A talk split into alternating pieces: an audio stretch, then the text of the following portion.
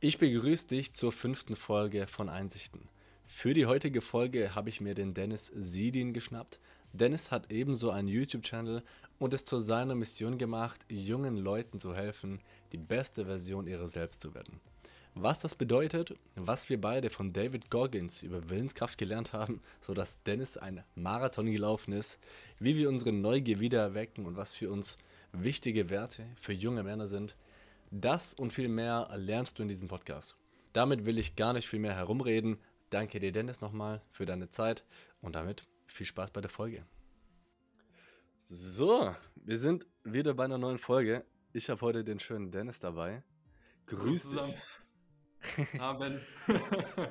also für die Zuschauer, wir hatten ja kurz ab, hatten wir jetzt, glaube ich, so 10, 15 Minuten schon gesprochen, bevor wir jetzt eigentlich aufgenommen haben, ne? Genau. Ja.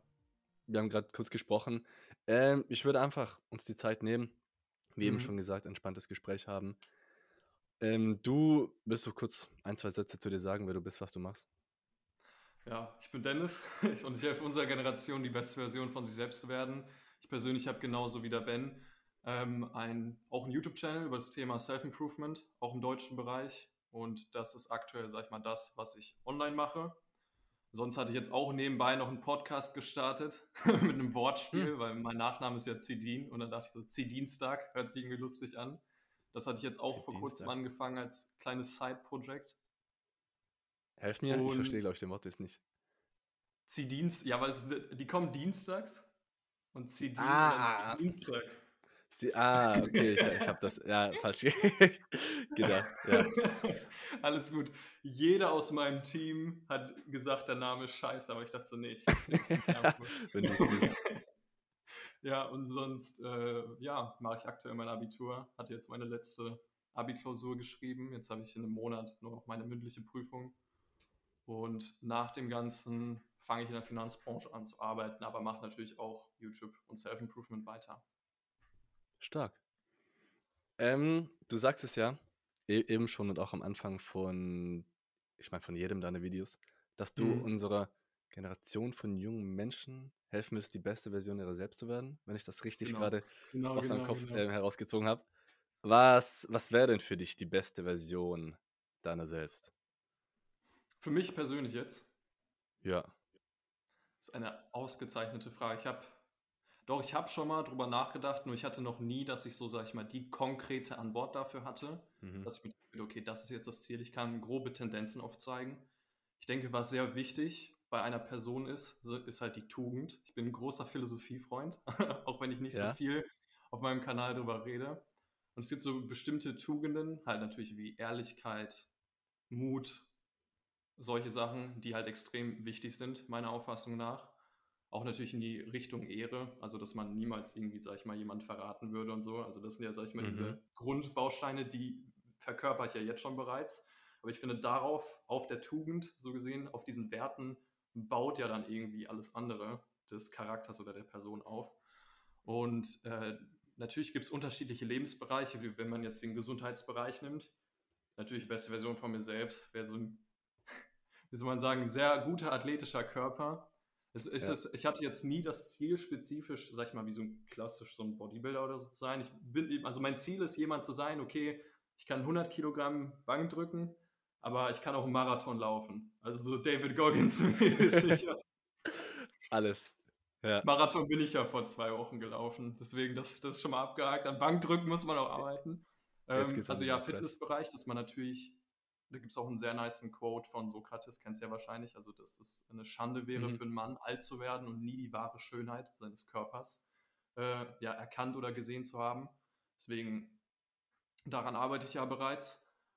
Dann natürlich finanziell, wenn man die beste Version wäre, natürlich finanziell unabhängig. Es ist jetzt nicht spezifisch, dass ich wie so eine materialistische Person bin, die jetzt sagen muss, mhm. ich muss jetzt keinen Bugatti fahren oder so. Das Auto ist ein Auto. Wobei mein Traumwagen ist tatsächlich eine G-Klasse. Also ist jetzt auch nicht so ein, so ein bodenständiges Auto, ist, sag ich mal. Welche ähm. Farbe hat deine G-Klasse? ähm, ja, finanziell unabhängig, wenn man jetzt in den Finanzbereich geht, im Beziehungsbereich natürlich eine glückliche Beziehung. Langzeitlich bin ich jetzt mhm. jemand, klar, ich bin auch noch weit entfernt, Aber langzeitig bin ich auf jeden Fall jemand, der sagen würde, dass ich definitiv später eine Familie gründen möchte und auch Vater werden möchte. Ich denke, Vater sein ist einer der ja, ehrenwürdigsten Sachen, die man wahrscheinlich so machen kann im Leben eines Mannes, würde ich jetzt sagen. Aber ist ja jeder nochmal anders gestrickt. Ja. Und ja, jetzt welche Bereiche haben wir? Gesundheit, Finanzen, Beziehungen und sonst generell. Also ich möchte einfach die Person werden, wo man sagt, okay, wenn ich ein Problem habe, gehe ich zu dem.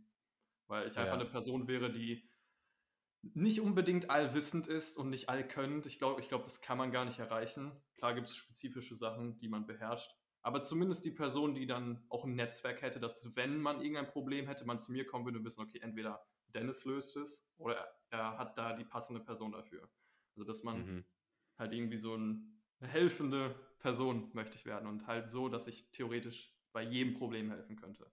Ich denke, ich kann bei vielen Problemen bereits Leuten helfen, doch gibt es natürlich extrem viele Sachen, wo ich nicht helfen könnte. Alleine sagen wir mal jetzt im finanziellen Bereich. Wenn jetzt jemand kommen würde, der mir wichtig ist und sagt, okay, scheiße, ich habe gerade, ich brauche Geld oder sowas.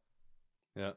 Ich kann jetzt auch nicht mal eben 10.000 Euro jemanden ausleihen oder so. In der Lage bin ich noch nicht. Äh, deswegen einfach, dass man dorthin kommt, dass man, sag ich mal, eine ultimative, helfende Person wird. Das wäre so mein, meine beste Version von mir selbst. Ja, dass du dann auch, ja, quasi den Menschen um dich herum, dass du denen helfen kannst und äh, da fällt mir Jordan Peterson ein, die verlässliche Person bei einer Beerdigung bist. Das ist mir mal mit dem Kopf geblieben, wenn alles Mögliche in den Bach runtergeht, wenn alles scheiße ist, dann weiß man, okay, hey, Leute, ist die Lage, die ist am Arsch, aber Dennis, auf den können wir uns jetzt verlassen, dass der, das, wäre das Ziel, das wäre das Ziel, ja. dass der noch einen klaren Kopf hat, dass der weiß, wo es geht, wo wo es Genau. hingeht, der kann, der kann sich jetzt um den Scheiß kümmern, der ansteht. Genau. Und das finde ich, finde ich ganz schön. Okay, dann haben wir die Tugenden, die Beziehungen, das Finanzielle, das Körperliche. Das ist schon schön, sage ich. Was ist, denn, was ist mal. in deiner Auffassung nach die beste Version von dir? Ähm, von mir genauso. Aber ich glaube, ähm, also eben das Gleiche, dass man sich in den Bereichen seines Lebens, ähm, die man für wichtig erachtet, dass man sich da ständig fortbildet, da ständig auch nach vorne kommt. Mhm. Ähm, aber die beste Version von mir ist, also ich sehe mich auch, ich glaube, da sind wir recht ähnlich, irgendwann als Vater und Mhm. als dann eben darauf folgend als großes Familienoberhaupt ähm, und sehe darin eine sehr schöne Zukunft, dass die beste Version meiner selbst irgendwann der Vater ist, der eben seinen Söhnen, die ich hoffentlich hab, haben werde, ähm, so? Auch, auch, ja. Ja. Also ich habe da in meiner Familienhistorie ist das, dass quasi jeder zwei Söhne und eine Tochter hat. Von, von dem her weiß ich schon, wie, wie da der Weg für mich gesetzt ist. Also seit Generationen zieht sich das voran. Okay, perfekt. Ja, da können wir jeweils die Onkel von den Kindern dann vom anderen werden, weißt du? Dann sind wir später auf Familientreffen, laden wir den anderen ein, dann komme ich rüber. Onkel Ah, da bist du der coole, coole Onkel Dennis. und der Onkel Benjamin. nice. Ja, aber da dann einfach Vater, der sich, der eine wundervolle Beziehung zu seiner Frau hat, das den Kindern vorlebt und dann eben auch den Kindern Mhm. was bieten kann, ohne sie zu verhätscheln, ähm, auch meinen Söhnen beizubringen, wie es ist, was ich vom Leben so gelernt habe. Also da sehe ich mich Mhm. irgendwann auch, und das ist die beste Version von mir, die sich selbst nicht zurückhält, die ähm, deshalb auch Fehlschläge hat, Fehlschläge riskiert und auch vom Leben abgelehnt wird und das Leben so, ich sag mal, voll lebt. Das ist immer so eine Sache, über die ich öfter nachdenke, dass eben zum vollen Leben die Mhm. Höhen und die Tiefen dazu gehören. Auf jeden Fall. Deshalb, ich weiß nicht, ob das jetzt komisch klingt, aber immer wenn ich, wenn ich mal so einen scheiß Tag habe, wenn ich mal Mhm. hier irgendeine Geschichte mit dem Mädel hatte und dann passiert es mal, dass ich irgendwie heul. Dann freu, ich freue mich dann immer voll darüber, weil es eben, ja, weil genau das das Leben ist, weil genau das die, die Gefühle und das sind, was uns menschlich macht. Stimme ich dir auf jeden Fall zu. Ich sage das immer als Vergleich, auch jetzt Disclaimer vorab. Ich bin jetzt Mhm. überhaupt nicht eine Person, die Wochentagen einen speziellen Wert gibt, aber ich meine, die meisten sagen ja, der Montag ist scheiße und Samstag ist mega Mhm. geil. Was ich damit sagen äh, würde, jetzt passend dazu meine ich, nenne ich immer als Metapher, man könnte die Samstage nicht genießen oder die Montage. Weil wenn jeder Tag wie so ein Samstag Ja, wäre, ja, ich, deswegen auf jeden Fall, ich denke, das gehört da dazu. Ich glaube, man kann das eigentlich so ähnlich wie auch mit Sport vergleichen, mit Antagonist, also Protagonist, also mit Gegenspieler und so, dass man ja erst dann das ganze volle auch wahrnehmen kann. Ja, wenn du erst wenn du die warte, ähm, dass du dich auch erst richtig gut fühlst, wenn du eben auch an den Extremen warst körperlich. Wenn du einmal rennen ja, warst, denke, sprinten, dein Herz pumpt, es braucht dieses Extrem, aber dann braucht es eben auch einen tiefen und erholsamen Schlaf. Ja. ja. Was eine Sache, ich glaube, ich weiß nicht, wie sie in der Philosophie auftaucht, aber was ich, ich denke oft über Yin und Yang nach. Mhm. Quasi, dass alles da sein Gegenstück in der Welt hat und dass alles ähm, auch sein Gegenstück braucht. Das kommt ja eigentlich in fast jeder Philosophie dran. Also auch wenn es nicht direkt erwähnt wird, weil Yin und Yang, also mhm. gut, da kenne da kenn ich mich jetzt nicht so gut aus, hört sich ja, ist ja allgemein nicht asiatische Philosophie, wenn ich mich recht entsinne. Ja. Ähm, und ich denke mal, ein Großteil von uns im Westen, wir sind ja von westlicher Philosophie geprägt, oder dann so von den Griechen ist wahrscheinlich so das östlichste, was es dann an mhm. unserer Philosophie gibt. Und aber auch da ist indirekt dieses Prinzip immer drin. Wenn man jetzt zum Beispiel nimmt, gut, mit den Namen komme ich immer durcheinander, aber ich meine, es war Aristoteles. Äh, der hatte dann mhm. auch das mit der goldenen Mitte beschrieben, also dass es ja immer zwei Tugenden gibt, die gegenteilig voneinander sind. Und in der Mitte halt so gesehen die Richtigkeit liegt. Also ich sage mal, mhm. zum Beispiel, wenn man jetzt das Thema Geld nimmt, dann wäre eine extreme Seite Geiz als Tugend in dem Sinne. Wobei das ja. wäre dann äh, so eine Antitugend. Ich weiß, ich bin immer nur mit den englischen Wörtern. Virtue und Weiß. Aber was ist, was ist ein Weiß in äh, Deutsch?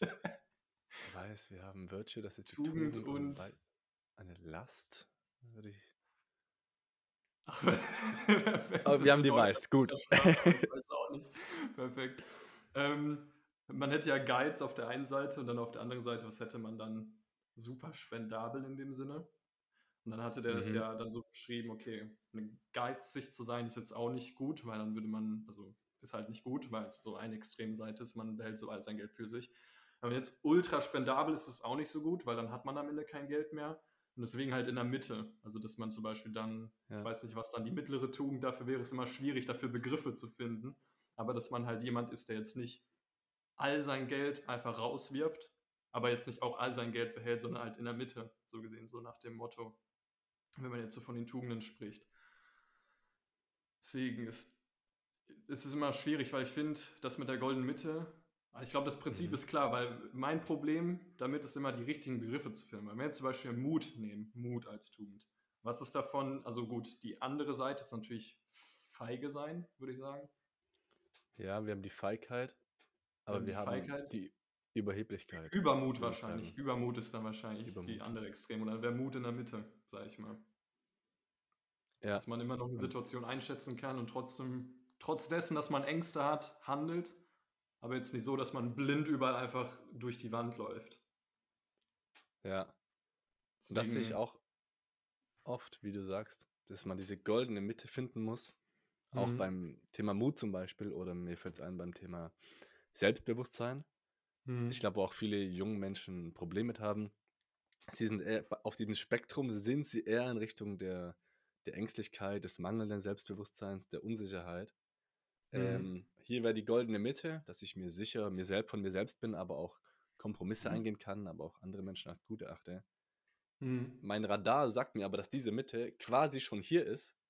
Ja. ja. Deshalb traue ich mich nicht nach vorne zu gehen, weil ich Angst habe, in dieser Mitte schon direkt, direkt dort vorne zu sein. Und das mhm. finde ich, ich finde, bei sehr vielen Punkten kommt es am Ende immer darauf an, okay, wo ist jetzt die Mitte? Wie finde ich die Balance zwischen all meinen Dingen, zwischen äh, mich körperlich zu betätigen, aber jetzt auch nicht jeden Tag einen Ultramarathon zu laufen, damit ich völlig ähm, kaputt werde. Ja, wobei ich, ich da wieder schwierig finde, also an sich stimme ich dir zu und ich denke, wir beide mhm. sind ja zumindest der Auffassung, dass eine gesunde Balance zu haben sinnvoll ist. Mhm. Wo ich mich da dann wiederum frage, ob man nicht trotzdem ab und zu auf die Extreme gehen kann. Und wenn wir jetzt Laufen als Beispiel nehmen, also für die, die es mhm. nicht wissen, David Goggins ist ja so ein Ex-Navy SEAL, also Spezialeinheit der äh, US-amerikanischen Navy und ein Ultramarathonläufer. Und ich sag mal, der ist ein extrem, also ein extremes Beispiel. Ich glaube, sein Long Distance Personal Record sind 336 Kilometer, wenn ich mich recht entsinne. Die ist da irgendwie in 30, 40 mhm. Stunden oder so gelaufen, aber der ist wirklich so über einen Tag lang durchgängig gelaufen. Ja, nur ähm, Laufen.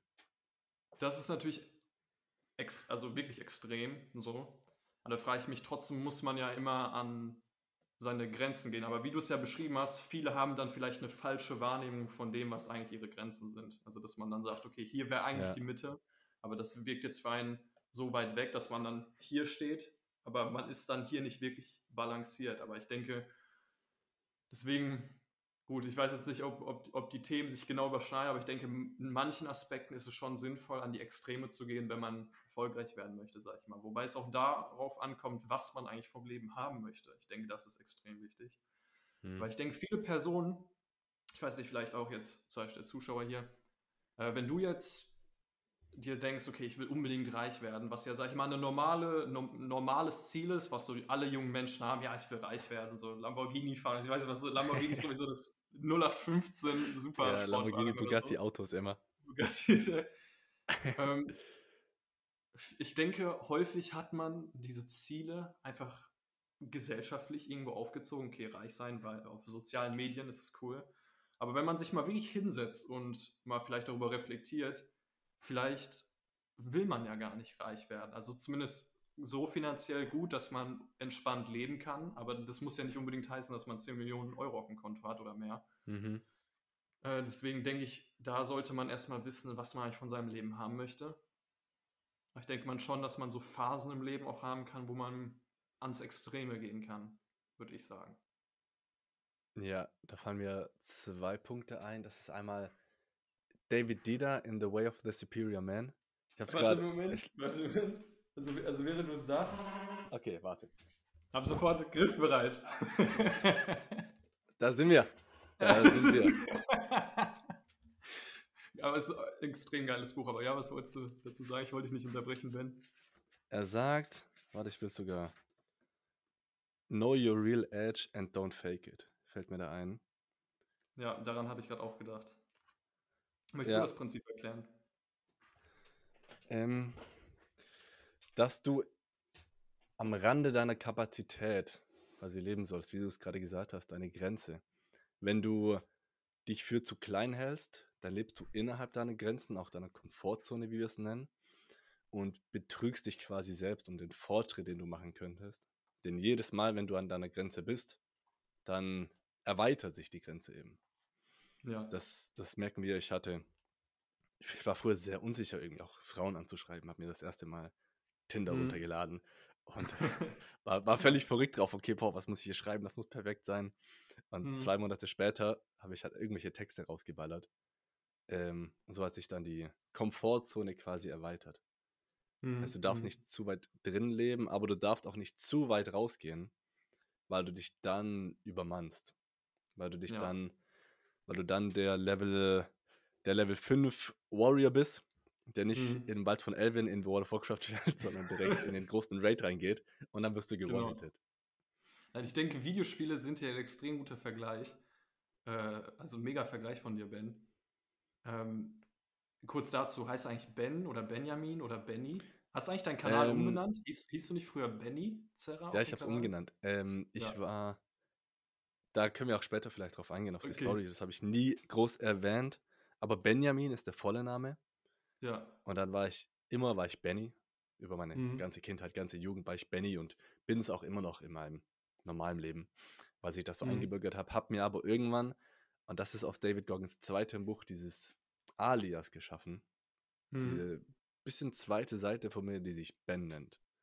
Und die ist mhm. eben ein bisschen, das ist diese neue Seite, die ich werden möchte, mehr meine dunkle Seite, mehr dieser Go-Getter, dieser bisschen mhm. Motherfucker, dieser Ben. Okay, ja, dann, dann, dann nenne ich dich Ben ab sofort, aber ich habe es ja gemacht. Gerne. Ähm, ja, ich denke, das ist ein extrem guter Vergleich von dir. Ich glaube, daran merkt man das einfach, wie, wie man Videospiele gespielt hat. Ich denke, jeder von uns hat man in seinem Leben mhm. Videospiele gespielt. Und auch wenn ich mittlerweile nicht mehr so ein großer Fan von Videospielen bin, oder das zumindest nicht so unterstütze, das zu spielen, können wir ja vielleicht gleich drauf eingehen, wieso, äh, ist es ist das Prinzip eigentlich daraus klar, weil wenn man immer im ersten Level bleibt, auch nachdem man es schon geschlagen hat, dann macht man halt keine Fortschritte oder hat vielleicht so ein bisschen XP, aber nicht wirklich Ja. levelt man mehr auf. Das heißt, man muss schon dort auf das Level gehen, auf das nächste Level, was herausfordernd ist, aber gerade noch eben zu schaffen ist. Aber wie du ja sagtest, wenn man dann so ganz verrückt geht, wobei in den meisten Videospielen sind die Level dann gesperrt, aber es gibt ja bei manchen, Mhm. wo es dann nicht so ist, wenn man dann komplett in die Boss-Area, sag ich mal, geht, noch am Anfang des Spiels, Ja. Macht, also da hat man ja gar keinen Fortschritt, weil da stirbt man ja in der ersten Sekunde sofort und man äh, macht, macht da gar nichts. Und ich denke, so kann man das auch das echte Leben bezeichnen. Ich glaube, das ist im Grunde genommen dieses Prinzip, was David Dieter da beschrieben hat, dass man immer an seiner Edge lebt, immer an seiner, ja, ich weiß nicht, wie würde ich Mhm. das im Deutschen übersetzen, immer an seiner Grenze Ja. und die halt dann auch nicht fälscht. Also ich denke häufig, ich denke, das ist so der Grund, warum so 99% der Leute immer scheitern. Und da, da falle ich selber häufig zum Opfer, muss ich ehrlich zugeben. Auch noch ab und zu heutzutage. Ich denke, also ich bin da bei weitem noch nicht dort angekommen, wo ich sein möchte. Aber häufig verarscht man sich selbst in dem Sinne. Also, dass man sich selber irgendwie Grenzen setzt und sagt, okay, Mhm. jetzt bin ich gerade hart am Arbeiten. So. Aber in Wirklichkeit könnte man noch das Doppelte schaffen. So. Wo man dann sagen würde, okay, ja, das Doppelte wäre jetzt irgendwie unmöglich für mich. Aber im Grunde genommen hätte man die Möglichkeit dazu, aber dass man, man limitiert sich so gesehen selbst immer. Ich denke, es ist sehr selten, dass andere einen limitieren oder ja, cool, es gibt natürlich natürliche Limits. Man kann jetzt nicht vom Hochhaus springen und sagen, ich werde jetzt fliegen, meine ich. Aber, Hä, was? aber ich denke, wenn es so um Einstellungssachen äh, geht, um zum Beispiel, ich würde mal Mathe, Mathematik, das ist ein Hassfach, glaube Mhm. ich, für die meisten aus der Schule nehmen. Ich war nie gut in Mathe. Nie gut. Ich habe immer noch eben eine 4 gehabt im Fach. Ich war in allen anderen Fächern gut und ich habe immer gesagt, so, ich, Mathe kann ich einfach nicht. So Naturwissenschaften kann ich einfach nicht. Meine letzte finale Note jetzt auf, dem- auf ein äh, Abiturzeugnis in Mathematik waren 14 Punkte, also eine glatte 1. So. Wow. Und ich würde mich immer noch nicht als Mathe-Genie bezeichnen. Für mich ist eigentlich mehr so ein Rätsel, wie zur Hölle habe ich 14 Punkte in Mathe bekommen. Aber trotzdem dachte ich mir, okay, so, was bringt es jetzt, ein- mir selbstständig immer einzutrichtern, dass ich etwas nicht kann? So, dann gut, dann lerne ich halt eine Stunde länger, dann brauche ich halt eine Stunde länger als jemand anderes. Aber da macht man immer noch das Beste draus. Und dann war ich zum Ende hin halt nicht mehr derjenige, der schlecht in Mathe war. Und ich habe mich die ganze Zeit selber limitiert. Es war ja nicht die Mathematik, es war nicht die Schule, es war nicht der Lehrer. Ich glaube, häufig sagt man da so, klar, Lehrer haben natürlich auch einen großen Einfluss auf die Noten, machen wir uns nichts vor. Aber häufig sagt man da, ja, die Klausur war scheiße oder ähm, ja, der Lehrer, der, der benotet immer voll unfair und ja, der da im Kurs hat die Note bekommen und immer versucht man den Fehler und den Grund bei den anderen zu suchen. Doch häufig realisiert man nicht, wie viel Spielraum und wie viel Macht man in dem Sinne selber hat, wenn man sich selber einfach Mhm. schaut, okay, was kann ich kontrollieren? Gut, ich kann den Lehrer jetzt nicht aussuchen, aber ich kann für das Fach lernen. So. Und wenn ich wirklich extrem gut in dem Thema bin, dann kann mir der Lehrer auch nicht eine schlechte Note geben, egal wie schlecht er benotet. Deswegen denke ich, grenzt man sich da häufig selber ein. Ja, das kommt, ich meine, zurück auf einmal die Geschichte, die man sich selbst erzählt und dann auch auf das jeweilige Mindset. Dieser Mhm. Begriff, der, der klingt total ausgelutscht und ich habe beruflich Ja, auch oft mit Keynote-Speakern zu tun und jeder erzählt dir von der gleichen Story von Carolyn Dweck. Ähm, Mhm. aber es ist eben dieses Growth-Mindset versus das Fixed-Mindset. Ob du entweder, okay, ich bin geboren und das sind meine Talente und jeder Fußballspieler dort auf dem Feld ist da, weil er gottgleich mit einem goldenen Fuß geboren wurde. Mhm. Die Wahrheit ist eben wahrscheinlich, dass die, ja, vielleicht eine Affinität hatten als Kind, ja, aber dann eben auch täglich darauf hingearbeitet haben. Und ich Fall. meine, auch deshalb war, hatte ich in Latein ein halbes Jahr lang nur Sechser geschrieben, weil es mich Ja. nicht gejuckt hat. Ich, hatte, ich war nicht schlecht darin geboren, ich habe mich einfach nicht hingesessen und nicht gelernt. Und wahrscheinlich bei Ja. dir in Mathe auch genauso. Ja, Dass du dir erzählt exakt. hast, ja, ich kann es eben nicht, also bringt ja eh nichts. Genau. Oder man hat sich die Hausaufgabe angeguckt, man hat sich so die erste Aufgabe angeguckt, hat dann eine Minute lang drüber nachgedacht, wenn er überhaupt dachte, so, nee, verstehe ich nicht, was man will. Hat es weggelegt. So. Man hat die Hausaufgaben dann nicht gemacht oder hat jemand anderen gefragt, ja, kannst du mir die schicken? Ähm, und wobei, wenn jetzt Nikos, Nikos ist ein Video-Editor von mir, falls er gerade einen Podcast schaut, dann, ich weiß jetzt, der steht schon in den Kommentaren. Äh, weil ich habe den, ich frag den, ich habe den immer gefragt, ob er mir seine Hausaufgaben in Mathe schicken kann. Aber nicht, weil ich sie Shoutouts nicht gehen raus an dich. Nicht, weil ich sie nicht konnte, sondern äh, weil ich dann häufig, sag ich mal, mir keine Zeit dafür nehmen wollte. Aber es gab mhm. zumindest eine Zeit lang, da habe ich dann geguckt, okay, ich verstehe die Aufgabe nicht, aber warum verstehe ich die Aufgabe nicht? Also woran hakt es? So. Und dann findet man entweder jemanden, den man fragen kann, irgendwie zum Beispiel den mhm. Kursbesten, mhm. oder jemand, der gut aus dem Kurs ist, mit dem man sich gut versteht, den kann man anschreiben, den kann man anrufen. Und selbst wenn man jetzt sagt, okay, nee, aber ich äh, kenne da niemanden, es gibt das Internet. Es gibt mhm. Daniel Jung und es gibt Simple Club. Es, also man kann, man kann im Internet häufig die Lösung dafür finden. Und wenn man will, dann macht man diese Aufgabe. Und auch wenn man dann vielleicht erstmal zwei Stunden länger braucht als jemand anderes. Aber ich denke, wenn man wirklich etwas will, dann schafft man das auch.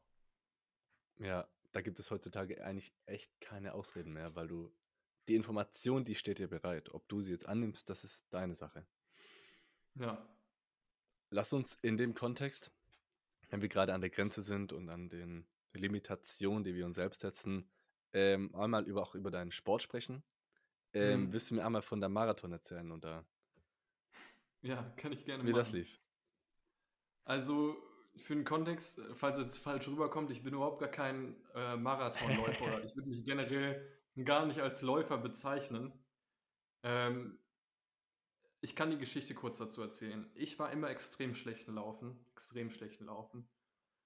Ich hatte immer das Problem, dass ich entweder mir dachte, okay, ich habe die Ausdauer nicht, oder wenn ich dann zum Beispiel vielleicht mal zehn Minuten am Stück gelaufen wäre, war es wirklich schon so, da war ich schon fertig. Und das ist gar nicht so lange her. Ich denke, vor zwei, drei Jahren war ich noch an diesem Punkt. Ich konnte wirklich so zehn Minuten am Stück joggen. Und dann haben meine Waden und sonst was so wehgetan. Und die haben so, aber ich dachte mir so, oh Gott, ja gut, ich kann einfach nicht laufen, ich verstehe es nicht.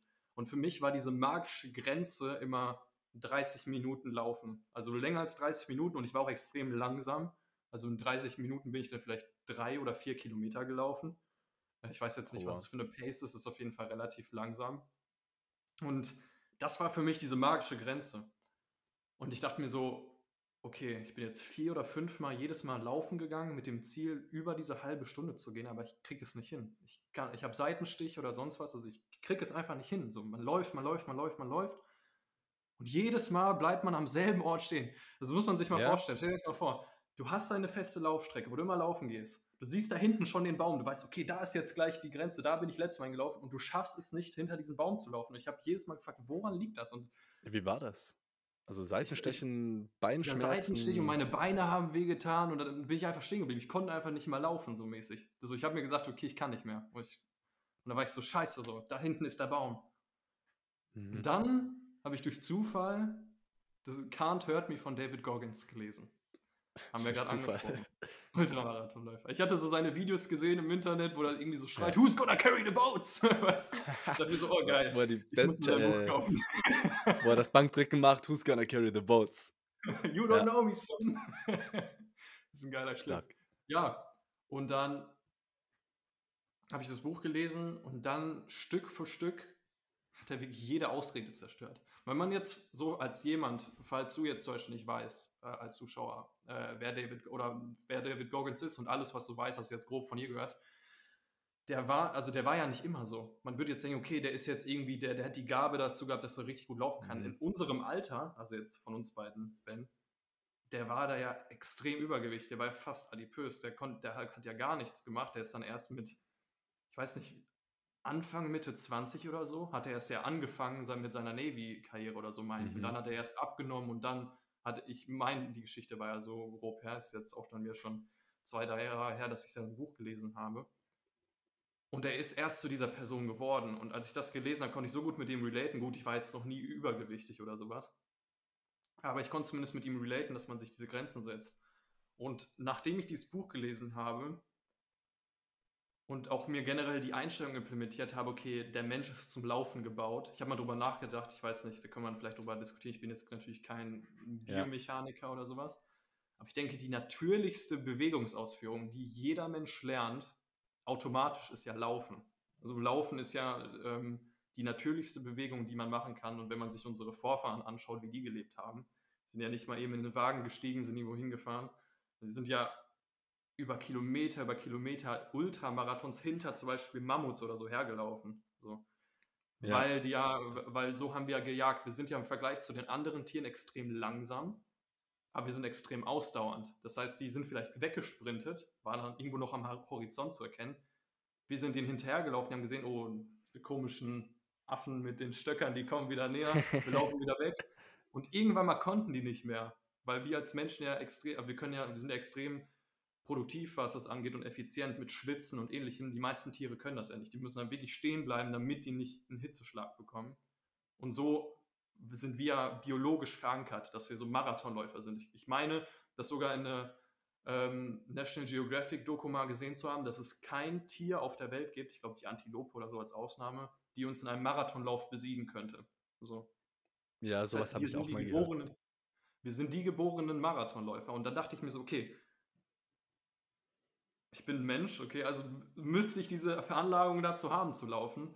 Und dann bin ich damals, weiß ich noch, zum ersten Mal von diesen 30 Minuten, die Grenze habe ich übertrumpft. Und dann ist mir aufgefallen, so ab, ich, das bei mir ab 30, 40 Minuten hören die Schmerzen auf, die Seitenstiche hören auf.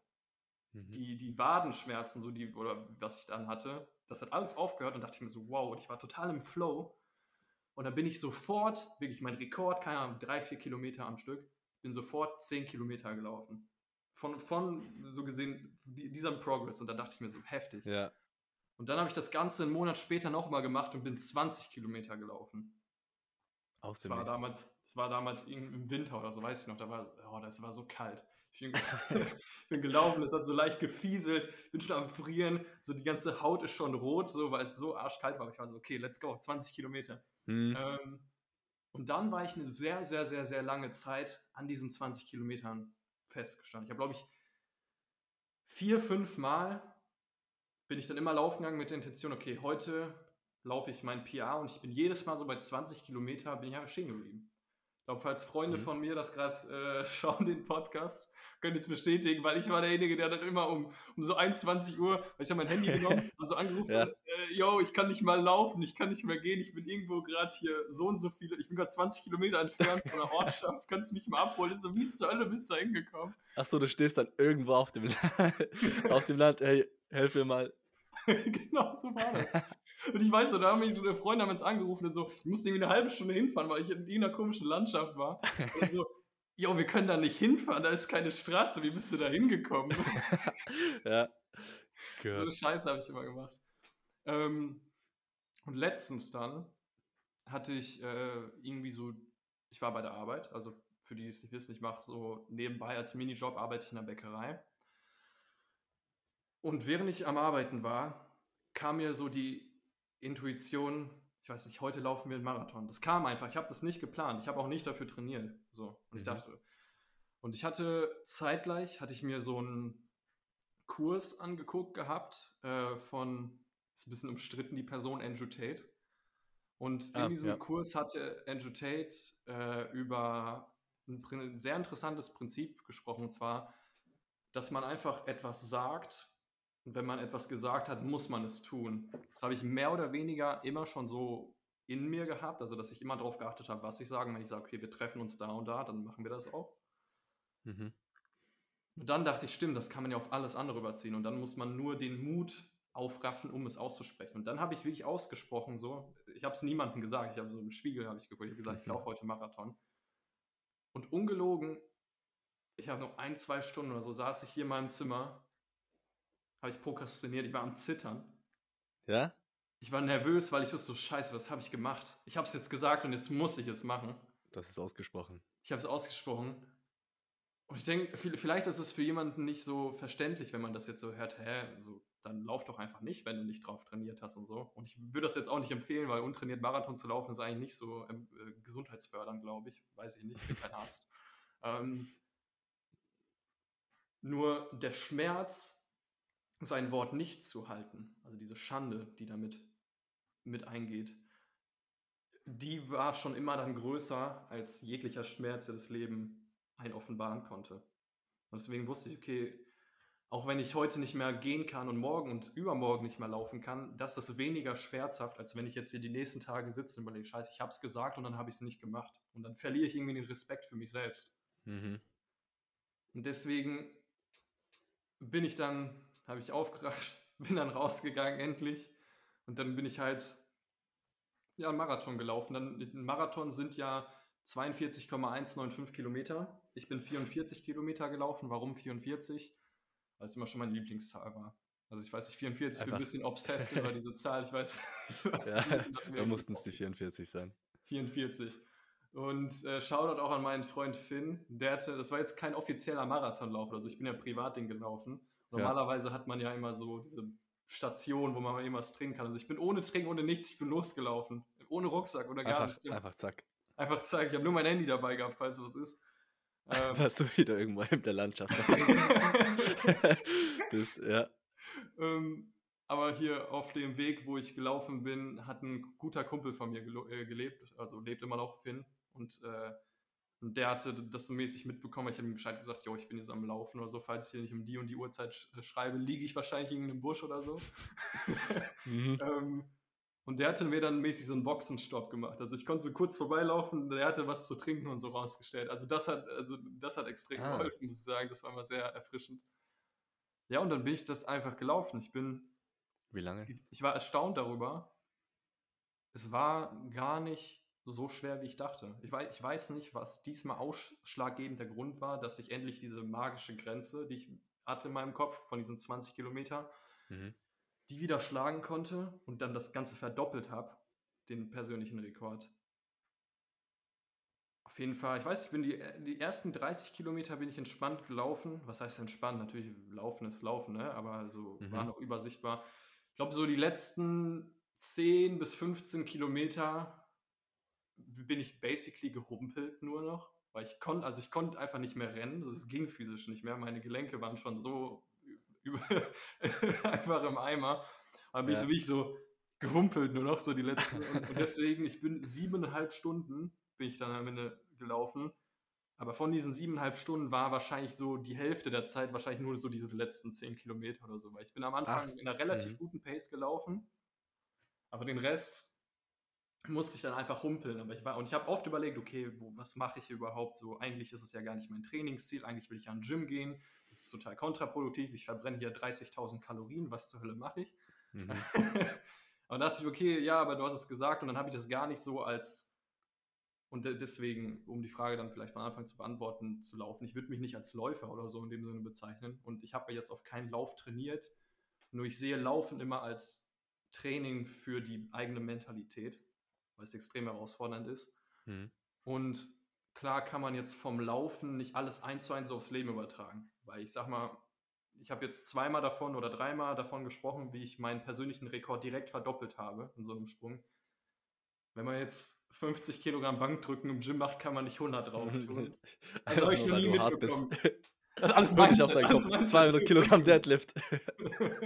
ähm, klar, gibt es ein paar natürliche Grenzen, aber ich denke, da zeigt man, aber ist mir wieder klar geworden, wie häufig man sich Grenzen selbst setzt, weil ich mir gedacht habe, okay, 20 Kilometer geht einfach nicht. Ich bin jetzt hier vier, fünf, Kilo, vier, fünf Mal 20 Kilometer gelaufen. Wahrscheinlich mhm. muss ich dann jetzt jede Woche oder so trainieren, um das wie ich höher zu machen. Nee, ich konnte auf einmal 40 laufen. Und mittlerweile frage ich mich, was eigentlich da meine richtige Grenze ist. Also auch wenn Laufen jetzt aktuell nicht so zielfördernd beim, bei meinem aktuellen Ziel ist, was Sport angeht, ja. Habe ich manchmal doch den Eindruck, okay, wir laufen heute 100 Kilometer. ich glaube, ich glaub, jeder, der auch mal in David Goggins in diesem Space drin war, überlegt sich das, wie weit könnte ich es? Wie weit könnte ich meinen Körper pushen, wenn dieser Typ davon spricht, dass er unvorbereitet als Bodybuilder, glaube ich, an 24 Stunden Rennen oder 100 Meilen war uns gelaufen ist? Ja, bei diesem Rallye-Rennen war das ja, glaube ich, wo man eigentlich als Teams laufen musste und er hatte keine Teammates. Er ist alleine gelaufen. Ja. das war ja dieser Lauf, wo er sich dann selber, sag ich mal, seine Hose und so voll gemacht hat, wo er einfach so verrückt war und wie 24 Stunden durchgelaufen ist. Ja, und das war eben nur im Kreis. Glaube ich, ja. auch da auf einer kleinen, kleinen Strecke. Einfach nur auf so im Kreis neben ihm irgendeine kleine Asiatin, eben 40 Kilo, die da das easy wegläuft und er alle Körperflüssigkeiten sind ja vor, vor an ihm runter. Und da fragt man sich, zu was wäre ich imstande? Wo ist die Grenze? Ja. Hm. Wie war denn, wie war denn dein innerer Dialog? Jetzt vor allem, wenn wir auf die letzten 15 Kilometer da schauen, warst du sehr aggressiv getrieben? Musstest du dir immer wieder affirmieren, dass du hart bist oder warst du schon in der Zone?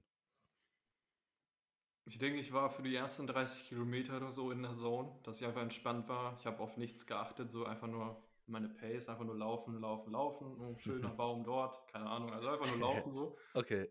Ähm, ich denke zum Ende hin, wo es schwieriger wurde, anfangs war ich sehr, ich glaube, da war wahrscheinlich der innere Monolog ziemlich aggressiv.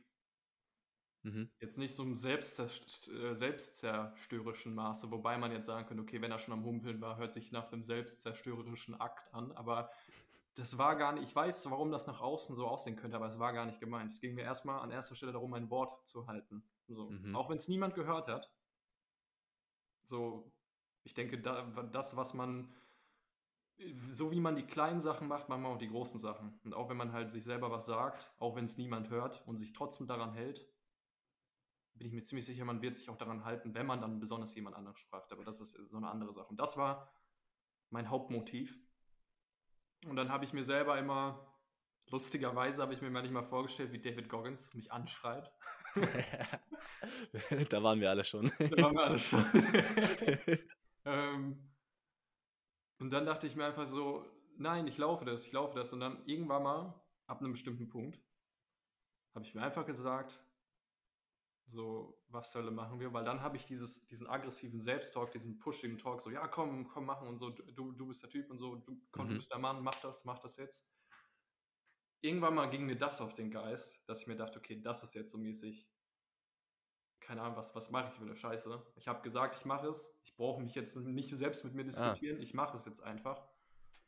Und dann, denke ich mal, war der innere Monolog einfach still für die letzten Kilometer. Es war relativ gelassen, aggressiv für einen Zeitpunkt. Und dann dachte ich mir, okay, ist egal, was ich mir jetzt selbst sage, ich wollte das ja so oder so machen. Und auch wenn ich jetzt noch bis morgen früh hier bin draußen, ich glaube, ich war erst, keine Ahnung, ich war relativ spät erst fertig, bin erst so kurz vor Mitternacht oder so bin ich nach Hause oh. gekommen. Ja, du siehst den Mann einfach humpeln um 23 Uhr. Bitte? Um 23 Uhr siehst du den Dennis über die Landschaften humpeln.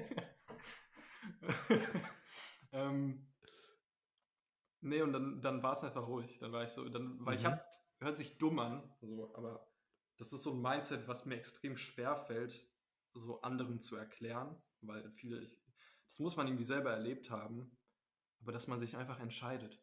Ich habe mich einfach, es hört sich dumm an, aber ich habe mich einfach entschieden, mhm. Und ich habe gesagt, okay, ich laufe das jetzt. Ich habe mich entschieden und ich weiß, dass es klappt. So. Ja, das finde ich sehr wertvoll. Und ich meine, dass das auch der Zielpunkt ist, wenn wir uns überwinden wollen, wenn wir vielleicht was Neues starten möchten, dass wir gar nicht mehr diesen Kampf im Kopf haben.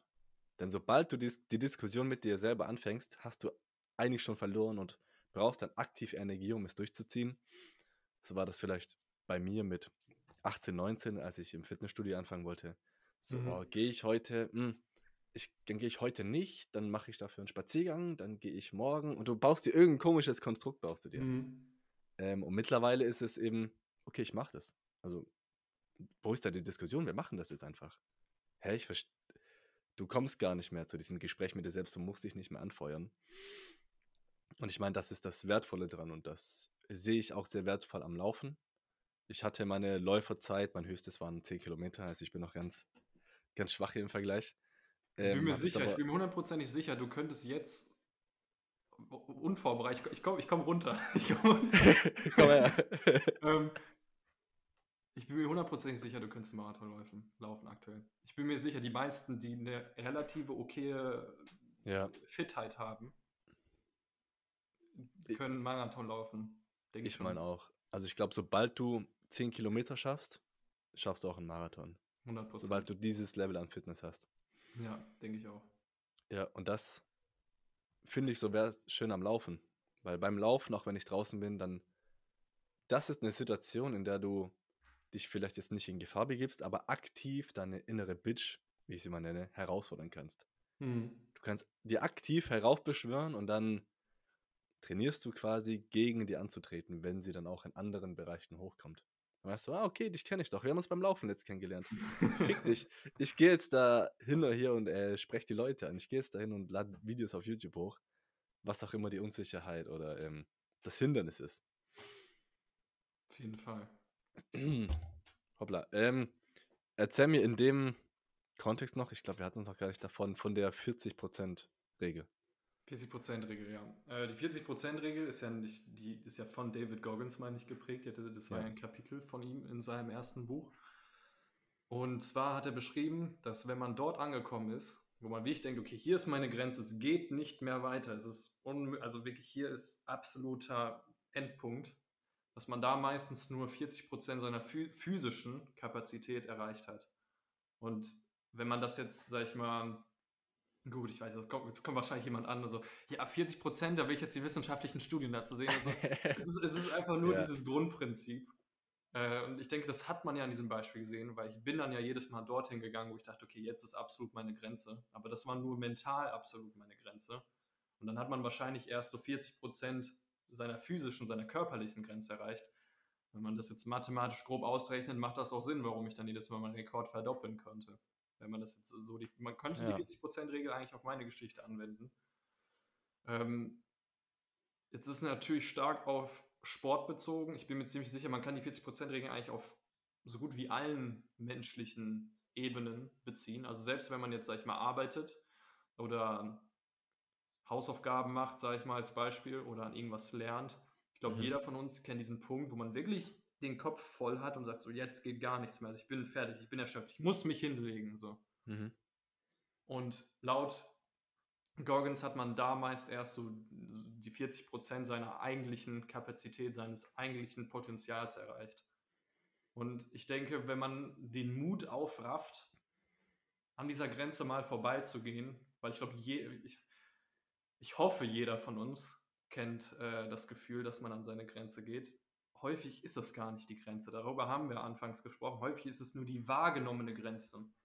Und dann weiß man gar nicht, deswegen hier der wichtige Unterschied, die wahrgenommene Grenze. Die wahr, also vielleicht ist hier die wahrgenommene Grenze, aber vielleicht ist eine richtige Grenze hier drüben. Und hier denkst du schon, so, ich kann nicht mehr, es ist kompletter Endpunkt. Ich habe alles gemacht, was ich machen konnte. Aber wenn du jetzt noch ein bisschen diese, wie du sagst, innere Bitch mhm. nach zur Seite stoßen will, könnte sie hier hinkommen. Und deswegen, ich denke, die 40%-Regel ist unfassbar wertvoll.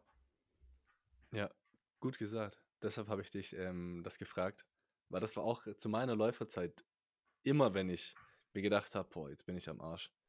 Dann wusste ich, okay, okay, 40 Prozent. Und e egal wo ich war, ich habe mir immer gesagt, ja, 40 Prozent. Und manchmal waren es sogar, wenn es jetzt der erste Kilometer ist, okay, das sind jetzt 40 Prozent von den 40 Prozent. ich bin nicht mal bei der eigentlichen Grenze. Und dann, so kannst du das immer weiter verschachteln und kannst dir selbst affirmieren, dass das jetzt nur dein Verstand ist, der Spielchen mit dir spielt. Und natürlich will, dass du aufhörst. Natürlich ist es hart, ähm, da durchzupushen und noch zu laufen. Und dein Körper möchte lieber die Gemütlichkeit, dass du dich jetzt erholst. Ähm, ich meine, dein Geist natürlich. Aber dein Körper, die eigen, in der Realität bist du eben zu viel mehr fähig. Und das auch, wie du, wie du gesagt hast, beispielsweise bei der Arbeit, da merke ich es auch oft. Sei es jetzt hier ein Video zu skripten, ich glaube, wir alle haben mal den Punkt, wie du es beschrieben hast, dass wir denken, boah, jetzt geht gar nichts mehr und dann schaust du hier an, wie Fliegen auf dein, in deinem Zimmer umherfliegen und fängst an, die Rückseite von deiner Wasserflasche zu lesen. Sowas. Und das sind, sind dann eben auch 40 Prozent. Und wenn du dahin durchkommst, da wartet dann der Flow.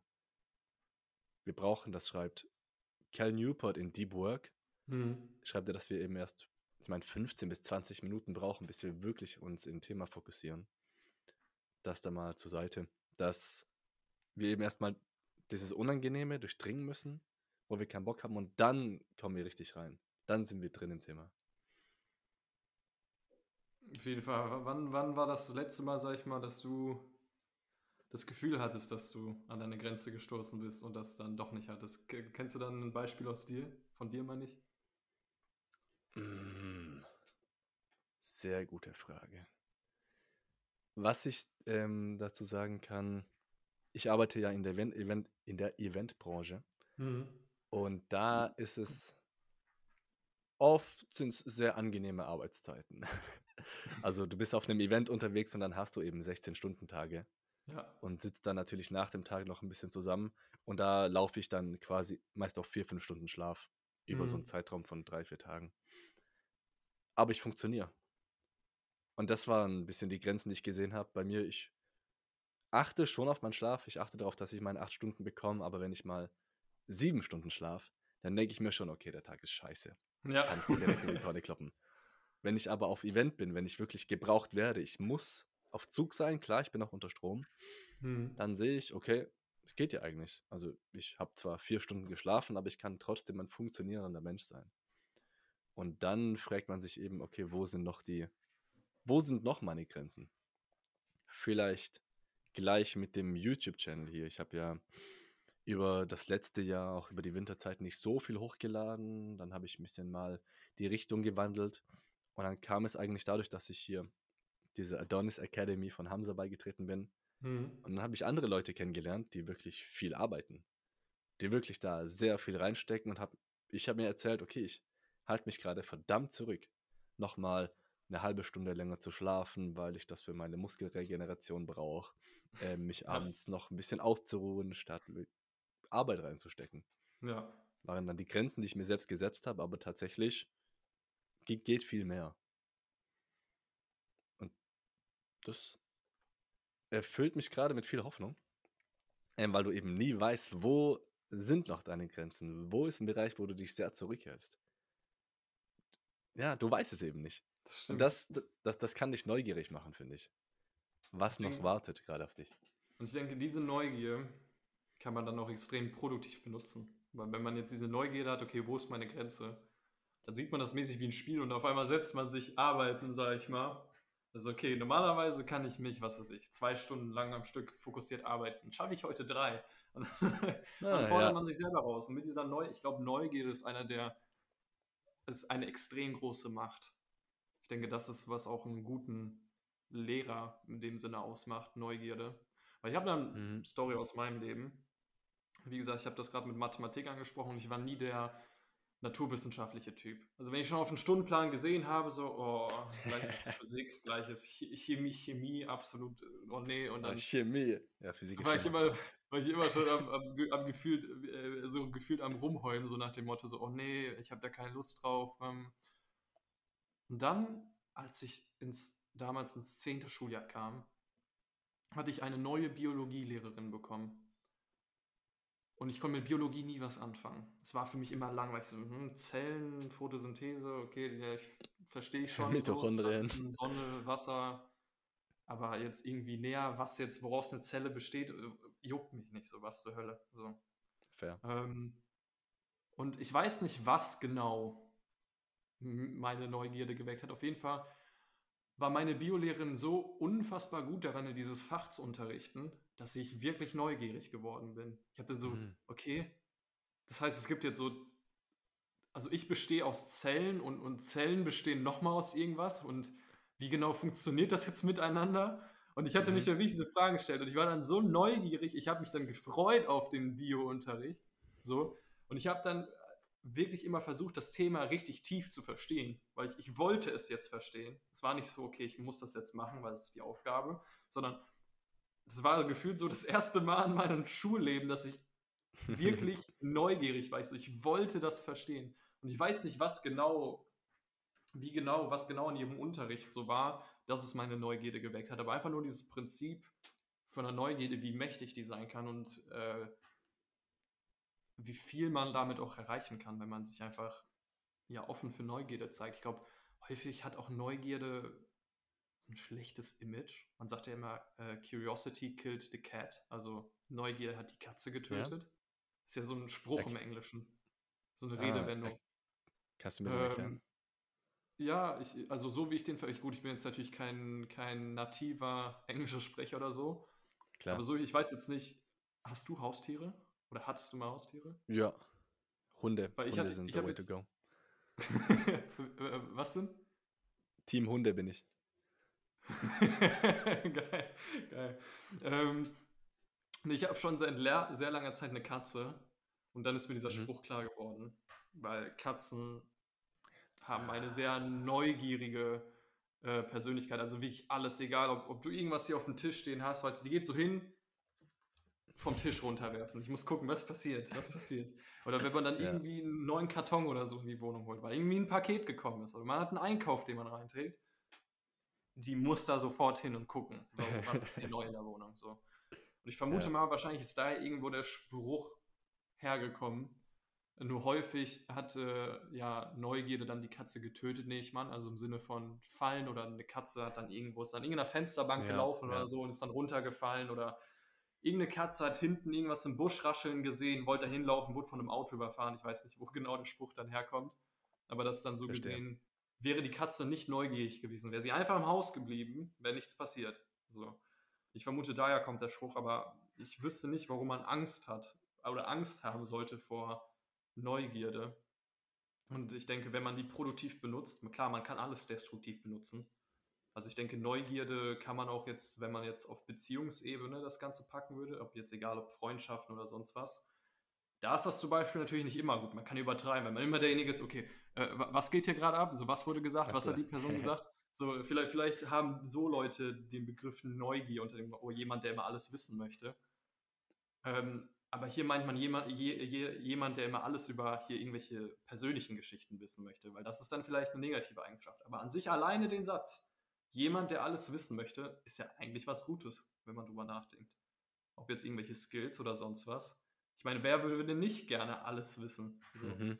Und ich denke, das hast du ja gerade auch am Anfang angesprochen, als wir über die beste Version von uns selbst gesprochen haben, dass man wie so ein ja, Schüler auf Lebenszeit. Ich denke, zum Lernen gehört auch Neugier dazu. Ja, das ist ja die quasi die Neugier ist wie ein Hunger und dann sättigst du die, indem du, indem du dir Dinge zuführst und Informationen lernst.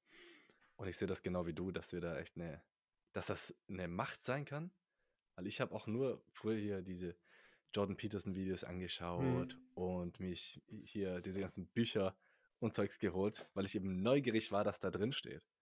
Ja. Und das ist eine Sache, in der ich mich auch ehrlicherweise öfter finde, dass ich das Gefühl habe, okay, boah, ich kann mich jetzt quasi nicht mehr verbessern. Ich weiß jetzt, ähm, ich weiß, wie, was ist ich, ähm, ich weiß, wie Fitness funktioniert, ich habe Models gelesen, ich weiß, wie Frauen funktionieren, passt, ich bin gut fürs Leben.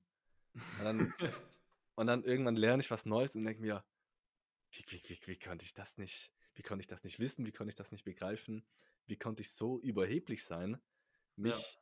als allwissend darzustellen. Denn das ist ein Zitat von Captain Sinbad, diesem YouTuber. Hm. Oder ich habe es von ihm gehört, du weißt nicht, was du nicht weißt. Und das fasst für mich ziemlich gut zusammen es ist so viel Information gibt es draußen in der Welt. Irgendwo draußen gibt es was, was mich wirklich begeistern würde, wo ich, es gibt ein Buch, das werde ich noch lesen und ich werde mir denken, boah, geil, hätte ich vor zehn Jahren schon lesen können. Aber ich weiß eben noch nicht, dass es existiert. Irgendwann wird vielleicht eine Frau an der Straße an mir vorbeilaufen und die könnte meine Frau fürs Leben sein, aber das ist eben die Neugier und sich ja auf das Leben zuzugehen ist das, was solche Situationen schafft, ist das, woraus wir dann lernen werden. Genau, und ich denke, Neugierde ist auch, wie gesagt, wie so eine unendliche Motivation, deswegen würde ich das jetzt als Kraft sehen. Weil ich kann mir genau. vorstellen, wenn man, ich nehme mal Way of Superior Man als Beispiel, so, extrem gutes Buch, Buchempfehlung, auf jeden Fall. Und ähm, wenn man jetzt kein Interesse an dem Thema hätte von Polarisierung ja. und wie männliche und weibliche Energie funktioniert, so das Thema, worum es so im Buch geht oder was halt genau einen äh, erfolgreichen Mann in dem Sinne ausmacht. Auf spiritueller Ebene ist ein sehr spirituelles Buch, falls, ja. äh, falls man sich gerade fragt, worum es genau geht. Ähm, dann müsste man sich so gesehen zwingen, dieses Buch zu lesen, wenn man jetzt so sagen würde, okay, oder, oder vielleicht würde man das gar nicht an erster Stelle. Das ist viel wahrscheinlicher, dass man es einfach gar nicht lesen würde. Aber wenn man jetzt einfach die Neugierde hat, so, und die hat man ja einfach so, die Neugierde, würde man sich denken. Dann liest man mhm. dieses Buch. Ich habe damals, ich weiß noch, die Bücher, die ich damals gelesen habe als kleines Kind, war immer äh, das magische Baumhaus. Ich weiß nicht, ob du das so ja, sagst. Ja, das hatte mein und Bruder. Ich, und ich war so, ich fand die Geschichten so cool als kleines Kind, dass ich mir wirklich, ich bin zur Bibliothek gegangen, habe mir das Buch ausgeliehen und habe es in einer Stunde oder in zwei habe ich es durchgelesen. Mhm. Und dann gab es halt, gab's halt andere Zeiten in meinem Leben, sag ich mal ein bisschen später, als ich dann so in jugendlichen Alter gekommen bin. Also gut, ich bin immer noch ein Jugendlicher, aber als ich so langsam in dieses Alter gekommen bin, so vielleicht 14, 15, 16, so in den, nee, wobei auch nicht mehr, da hat meine Self-Improvement-Phase ja schon angefangen. vielleicht ein bisschen davor, so 14 so um den Dreh. Das war jetzt, sag ich mal, so ein Zeitpunkt, wo ich mir, wo ich gar keine Lust hatte zu lesen. Ich war so, hä, warum soll ich lesen? Ich kann mir doch ein, kann auch Videospiele spielen. So, hä, da habe ich Bilder. Eben. Da, ich, da, kann ich selber in einer Geschichte mitmachen. So, warum soll ich jetzt lesen? Ähm, und einfach nur, weil ich da die Neugierde zum Beispiel verloren hatte zu dem Zeitpunkt. Aber wenn man die Neugierde wieder hat, dann ist alles, wirkt alles total einfach. Und jetzt könnte man sich natürlich fragen, okay, hört sich ja sehr toll an, Neugierde, nur wie kann man Neugierde erwecken in dem Sinne? Ich denke, das wäre eine sehr gute Frage. Ich habe darüber nie spezifisch nachgedacht. Ich denke, das ist mehr wie so auch ein Mindset oder eine Einstellung, dass man sich, dass man vielleicht beginnt, sich Fragen zu stellen. Ich denke, deswegen, ich habe von Neugierde erwecken gesprochen, weil ich denke, jeder von uns ist neugierig von Natur aus. Ich weiß mhm. nicht, jeder von uns kennt ja, hat ja mal mit einem Kleinkind oder so, ob man jetzt irgendwo draußen in der Stadt rumgelaufen ist und ein Kleinkind war in einem Laden oder so. Was machen kleine Kinder immer? Die 90% der Sachen, die die sagen, sind Fragen. Was ist das? Warum ist der Himmel blau? Warum ist das da so? Mama, warum sieht diese Frau so komisch aus? Keine Ahnung, weißt du? So, sogar Ohne Fragen, Scham. die vielleicht, wo man sagen will, oh, das ist total unangebracht. Also, aber Kinder kennen ja, die, die sind ja nicht sozialisiert in dem Sinne, die kennen, wissen ja nicht, was ist unangebracht, mhm. was nicht. Die fragen einfach so, weil die wollen das verstehen. Und ich denke, und jeder Mensch ist mit dieser natürlichen Neugierde aufs Leben geboren und diese Neugierde ist über die Zeit, ich weiß nicht, ob es am Schulsystem dann liegt oder woran es liegt, wird einfach erstickt in dem Sinne. Ich kann mir vorstellen, dass es am Schulsystem liegt, weil ich hatte häufig mal erlebt in der Schule, ich weiß nicht, wie es in deiner Schulzeit war, das sind zum Beispiel, gut, wenn man eine Frage stellt, der Lehrer beantwortet die. Aber wenn man mhm. jetzt die Person ist, die auf die Antwort der Frage nochmal eine Frage stellt, nochmal eine Frage stellt, bestimmt könnte man durch den gesamten Unterricht nur Fragen stellen, wenn man wirklich aufrichtig neugierig über das Thema war. Irgendwann mal sagen, sagen die Lehrer so, nein, okay, wir machen jetzt die Aufgaben, wir müssen noch den Stoff bekommen oder keine Ahnung, also das machst du jetzt oder sowas. Oder genau, nein, ihr dürft, äh, wir lesen jetzt ein Buch, aber dieses Buch vom Curriculum, so ihr müsst das jetzt lesen. Mhm. So wir besprechen gar nicht, was unsere Interessen sind, sondern dieses Buch lesen wir jetzt einfach. Ähm, ich denke, das hat das irgendwie gekillt bei den meisten, dass man dann automatisch so gewisse Sachen wie Bücher einfach verbindet mit Langeweile oder mit irgendwas, was einen aufgezwungen wird. Doch hat man einfach nur in seinem Leben dann die falschen Bücher gelesen. Und mhm, deswegen ja. denke ich, muss man diese Neugierde erwecken, indem man sich von diesem Fixed Mindset, sage ich mal, ein bisschen löst. Und sich sagt, okay, ich habe diese Neugierde, ich war mal irgendwann mal ein kleines Kind. ich habe ich hab hm. bestimmt rumgefragt. Weil, weil wenn man ja. sich nicht erinnert, kann man sicherlich seine Eltern fragen. Ich glaube, die werden das bestätigen. Oh ja, du hast ganz viele Fragen früher gestellt, weil es irgendwie dann nervig war in dem Sinne. Mhm. Doch dass man davon ein bisschen sich wieder so ein Stück abschneidet. Von, von so seinem Kleinkind selbst. Deswegen denke ich, jeder von uns hat Neugierde. Man hat die nur, sag ich mal, durch die Gesellschaft in dem Sinne erstickt. Das häufig das irgendwie dann vielleicht schlecht angesehen wird oder stellen nicht so viele Fragen oder irgendwie sowas. Man, äh, äh, heißt jetzt nicht unbedingt, dass man zu jedem gehen soll und jeden ausfragen soll, das meine ich nicht, aber dass man zum Beispiel diese Neugierde für sich selbst hat. Und dann zum Beispiel sagt, okay, mich interessiert jetzt das Thema Fitness. Ich habe keine Ahnung von Fitness, aber mich interessiert das Thema. Okay, wie genau wachsen jetzt eigentlich Muskeln? Weil also ich weiß, ich muss zum Training gehen und dann hebe ich Gewicht hoch und mhm. ich esse etwas und dann wächst das und ich werde irgendwie stärker. Aber wie genau funktioniert das? Und wenn ich verstehe, wie das genau funktioniert, dann kann ich ja vielleicht noch effektiver trainieren. Okay, was genau erzeugt Muskelzuwachs oder was fördert das nochmal? Und das sind wieder tausend Fragen, die jedes Mal von einer Antwort kommen. So, okay, Muskelwachstum entsteht durch Regeneration. Dadurch, dass, äh, okay, was fördert die Regeneration? Proteinzufuhr. Okay, interessant. Mhm. Welche Lebensmittel haben denn einen hohen Proteingehalt? Okay, das und das und das. Okay, okay. Ist ein Protein gleich Protein oder gibt es dann eine biologische Wertigkeit, welcher Protein besser aufgenommen wird vom. Und schon geht man so spezifischen Themen rein und ja. man baut sich da immer Stück für Stück hin. Und es ist alles vom Anfangsinteresse aufgestanden, okay, wie funktioniert Muskelwachstum? Und einfach, dass man sich selber vornimmt, ja, ein bisschen neugieriger zu werden. Ich glaube, das ist wirklich etwas, was man sich einfach vornehmen kann. Weil jeder von uns hat diese Neugierde. Ja, ich bin da ganz bei dir. Ich meine auch, dass das in der Schule stark vernachlässigt wird, weil wir eben diesen Lehrplan haben, den Curriculum. Und wenn wir, du kannst nicht in so einen Kaninchenbau reingehen. Du kannst nicht so ganz mhm. tief mal in irgendeine in irgendein Nebenthema ja. einsteigen. so, nächstes Thema, Zeit nächstes Thema, Ben. ja, genau. Wir müssen mit dem Stoff durchkommen, wir haben keine Zeit dafür. Ja, genau. Das passt. ist nicht klausurrelevant. ja, es geht nur um die, genau, es geht nur darum, den Plan durchzukommen, bekommen und das ist egal, wofür man sich interessiert oder manchmal auch, wie man das verpacken kann. Ich erinnere mich einmal, ich habe meinen Lehrer, das war sogar der Deutschlehrer, der war auch Geschichtelehrer, aber nicht bei uns. Ich habe ihn was gefragt zur DDR mit dem Mauerfall. Ob hm. das physische Fallen der Mauer auch dazu beigetragen hat, dass dann die UdSSR zerfallen ist. Hm. Und dann hat er die ganze Stunde nur noch darüber gesprochen. Im Rückblick finde ich es cool, weil er ein bisschen seiner Leidenschaft nachgeht und weil ich da was gelernt habe, was mich dann auch interessiert hat. Aber mhm. das ist ja gar nicht mehr vorgesehen. Ja. Ist ja nur vorgesehen, kommen wir prügeln den Kindern jetzt dieses Wissen da rein und achten auch gar nicht auf die Interessen. Und wie du es gesagt hast, das könnte man ja auch viel näher verpacken. In Biologieunterricht war bei mir immer nachmittags, da habe ich geschlafen. Also in der Oberstufe Biologie, vierstündig, aber ich habe geschlafen zwei Jahre später schaue ich mir auf YouTube Videos darüber an, wie Fette und Aminosäuren aufgebaut sind und wie diese mit ATP zusammenhängen und dann spaltet sich das Phosphor vom ATP ab und wird zu ADP. Das ziehe ich mir freiwillig rein, weil ich ja, das jetzt verknüpfen kann mit dem echten Leben. Ja. Und ich glaube, so, ähm, ist das tatsächlich sehr wichtig, sich diese Neugier zu behalten. Und das also wenn ich einen kleinen Tipp geben könnte, wäre das durchs Laufen, hat es bei mir wieder angefangen, weil du dadurch eben deinen Horizont sehr erweiterst. Ich finde, weil Neugier ist ja, äh, es gibt Dinge, die weiß ich nicht und die möchte ich wissen. Es gibt hier, wenn ich zehn Minuten laufe, dann gibt es hier eine Straße, in der, in, in der war ich noch nie.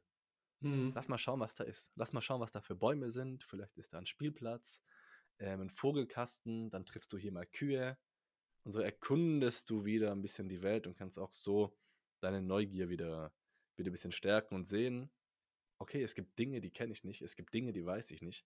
Wo noch? Da hattest du ja, meine ich, sogar ein Video letztens drüber gemacht mit den genau. Abenteuern. Genau. Ja, letztens hochgeladen. Anschauen. Anschauen. Ähm, okay, wie kam es bei dir eigentlich dann zu diesem Shift, wie du gesagt hast. Also gib mir mal ein bisschen deine Story, was du früher warst. Du hast ja vom Gaming gesprochen, mhm. wie du dann ein bisschen bewusster wurdest. Also bei mir war das tatsächlich so, ich glaube, es gab viele einschneidende Erlebnisse. Ich kann jetzt natürlich nur von dem Leben eines jungen Herrn sprechen, weil ich ja nicht weiß, wieso, also ich weiß ja nicht, wie das aus der Perspektive zum Beispiel einer Frau wäre. Natürlich. Ich denke, wenn ich jetzt zum Beispiel für halt für männliche Personen spreche, ich glaube, jeder erlebt mal irgendwann mal, dass sein Herz gebrochen wird oder sowas. Aber eigentlich auch, eigentlich bestimmt Frauen haben dann leiden natürlich auch ein Herzbruch, aber ich, vielleicht ist es nochmal was anderes, weil was weiß ich. Auf jeden Fall, dass man irgendwann mal abgelehnt wird und, und solche einzelnen Erlebnisse und so, die hat man auf jeden Fall durchs Leben. Nur das hatte mich nie dazu geführt, sag ich mal, irgendwie richtig so mit Self-Improvement angefangen zu an, anzufangen. Also, dass ich jetzt sagen könnte, okay, es ist jetzt explizit diese eine Sache passiert und die hat mich so verändert. Also, es war tatsächlich eher so, dass ich damals, hat sich so, hört sich echt schlimm an, wenn man, wenn man das so ausspricht. Als ich 12, 13 war, habe ich sehr gerne Deutschrap gehört. Insbesondere Kollege. ja, wir waren alle dort. wir waren alle dort. Ähm, und dann hatte Kollege, ich weiß nicht, ob du dich erinnerst, der, äh, der hatte so eine Das ist Alpha-Zeit, so das ist Alpha und so. Das war noch zu dem Zeitpunkt, da war dieses Alpha-Sein. Heute ist es cringe, wenn man drüber nachdenkt. Damals, ja. vor ein paar Jahren, da hat das, also gut, dann gab es halt zwei Seiten. Es gab die, die dachten so, oh, was zur Hölle machen die da? Ist das eine Sekte? Mhm. Und dann gab es die anderen, die waren so, ja, Alpha. So. Alpha, ähm, ja, wo Kollege aber, dieses Video hochgeladen hat. Ey, hör auf zu boxen, Admir, Fatmir, in der Türkei. das war sehr komisch. Aber sprech das weiter. Das war ein sehr komisches Video. Das habe ich ein sehr komisches Video. ich, ich, ich habe es gerade im Kopf. So oft zu boxen, der oft, und, und der, Box, der boxt irgendwie so. oh Boxer. Ey, hör, hör, mal auf zu boxen. Wir machen dir ernst. Man kann, man kann mich nicht hören. Ähm, nein. aber das ist, also wenn man sich heute das betrachtet, ist es sehr cringe. Aber zu dem da, damaligen Zeitpunkt, so der, dann so der 14-jährige Dennis, fand das extrem krass. Das war wie so eine neue Welt, die sich für mich geöffnet hatte. Mhm.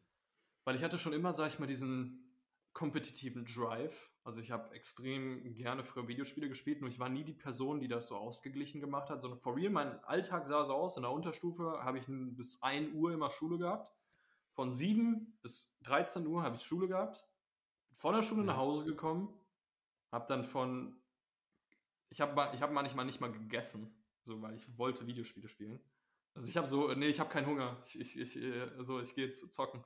Ähm, habe ich so die Playstation rausgeholt, das Controller rausgeholt und habe dann so lange gezockt, bis mäßig meine Eltern immer gesagt haben, okay, du musst jetzt schlafen gehen, morgen ist wieder Schule. So. Und dann war ich extrem abgefuckt, weil ich dann so, ah, ich will noch weiterspielen. Und dann bin ich schlafen gegangen und habe so überlegt, okay, was kann ich morgen machen im, im, Videospiel? Also das war wie so eine Phase über Monate oder vielleicht Jahre. Klar hatte ich ab und zu andere Interesse und ab und zu hat man sich natürlich so physisch mit Freunden getroffen. Aber größtenteils habe ich einfach nur gezockt. Und das lag halt daran, und das war wirklich krass. Fällt mir ein Beispiel ein. Ich hatte damals Star Wars Battlefront 2. Ich bin großer Star Wars-Fan. Und das kam damals raus als Spiel. Und ich habe das monatelang gespielt, wo mir das gar keinen Spaß mehr gemacht hat. Also wirklich, ich habe gar keinen Spaß an dem Spiel gehabt. Ich, es war wirklich wie so, oh Mann, ich muss jetzt Videospiele spielen. Ich habe das so als Aufgabe angesehen. Einfach nur, weil ich der Beste in diesem Videospiel machen. sein wollte. Das war der Grund. Weil ich war so, okay, Aber ich bin jetzt aktuell in jede Runde, wo ich reingehe, immer erster Platz. Mhm. Ich hatte damals, ich weiß nicht, ich hatte damals einen Streamer geguckt, ich weiß nicht, ob er noch aktiv ist. Tombi heißt er, ich weiß nicht, ob, ob das überhaupt irgendjemandem etwas sagt. Der hatte damals so Battlefront-Streams gemacht.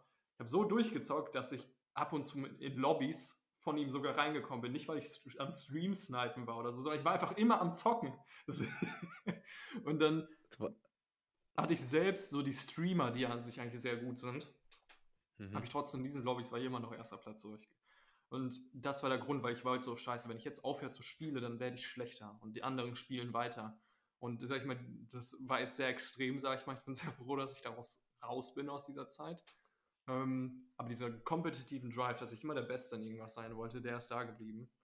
Und dann hatte ich damals, Kollege hatte ja sein, sein Buch rausgebracht, der hatte erstmal so Videos mhm. rausgebracht mit Das ist Alpha und sowas. Und dann hat er sein Buch rausgebracht, die war natürlich viel zu großer Keck, um ein Buch zu lesen. Ich mehr so ein Buch lesen und so. äh, weil ja. ich durch Zufall hatte ich so eine Nachricht auf meinem Handy bekommen, so von, von Apple, so mäßig, ja, du, man kann jetzt einen Monat lang Apple Music gratis ausprobieren. Und da dachte ich mir, okay, mache ich.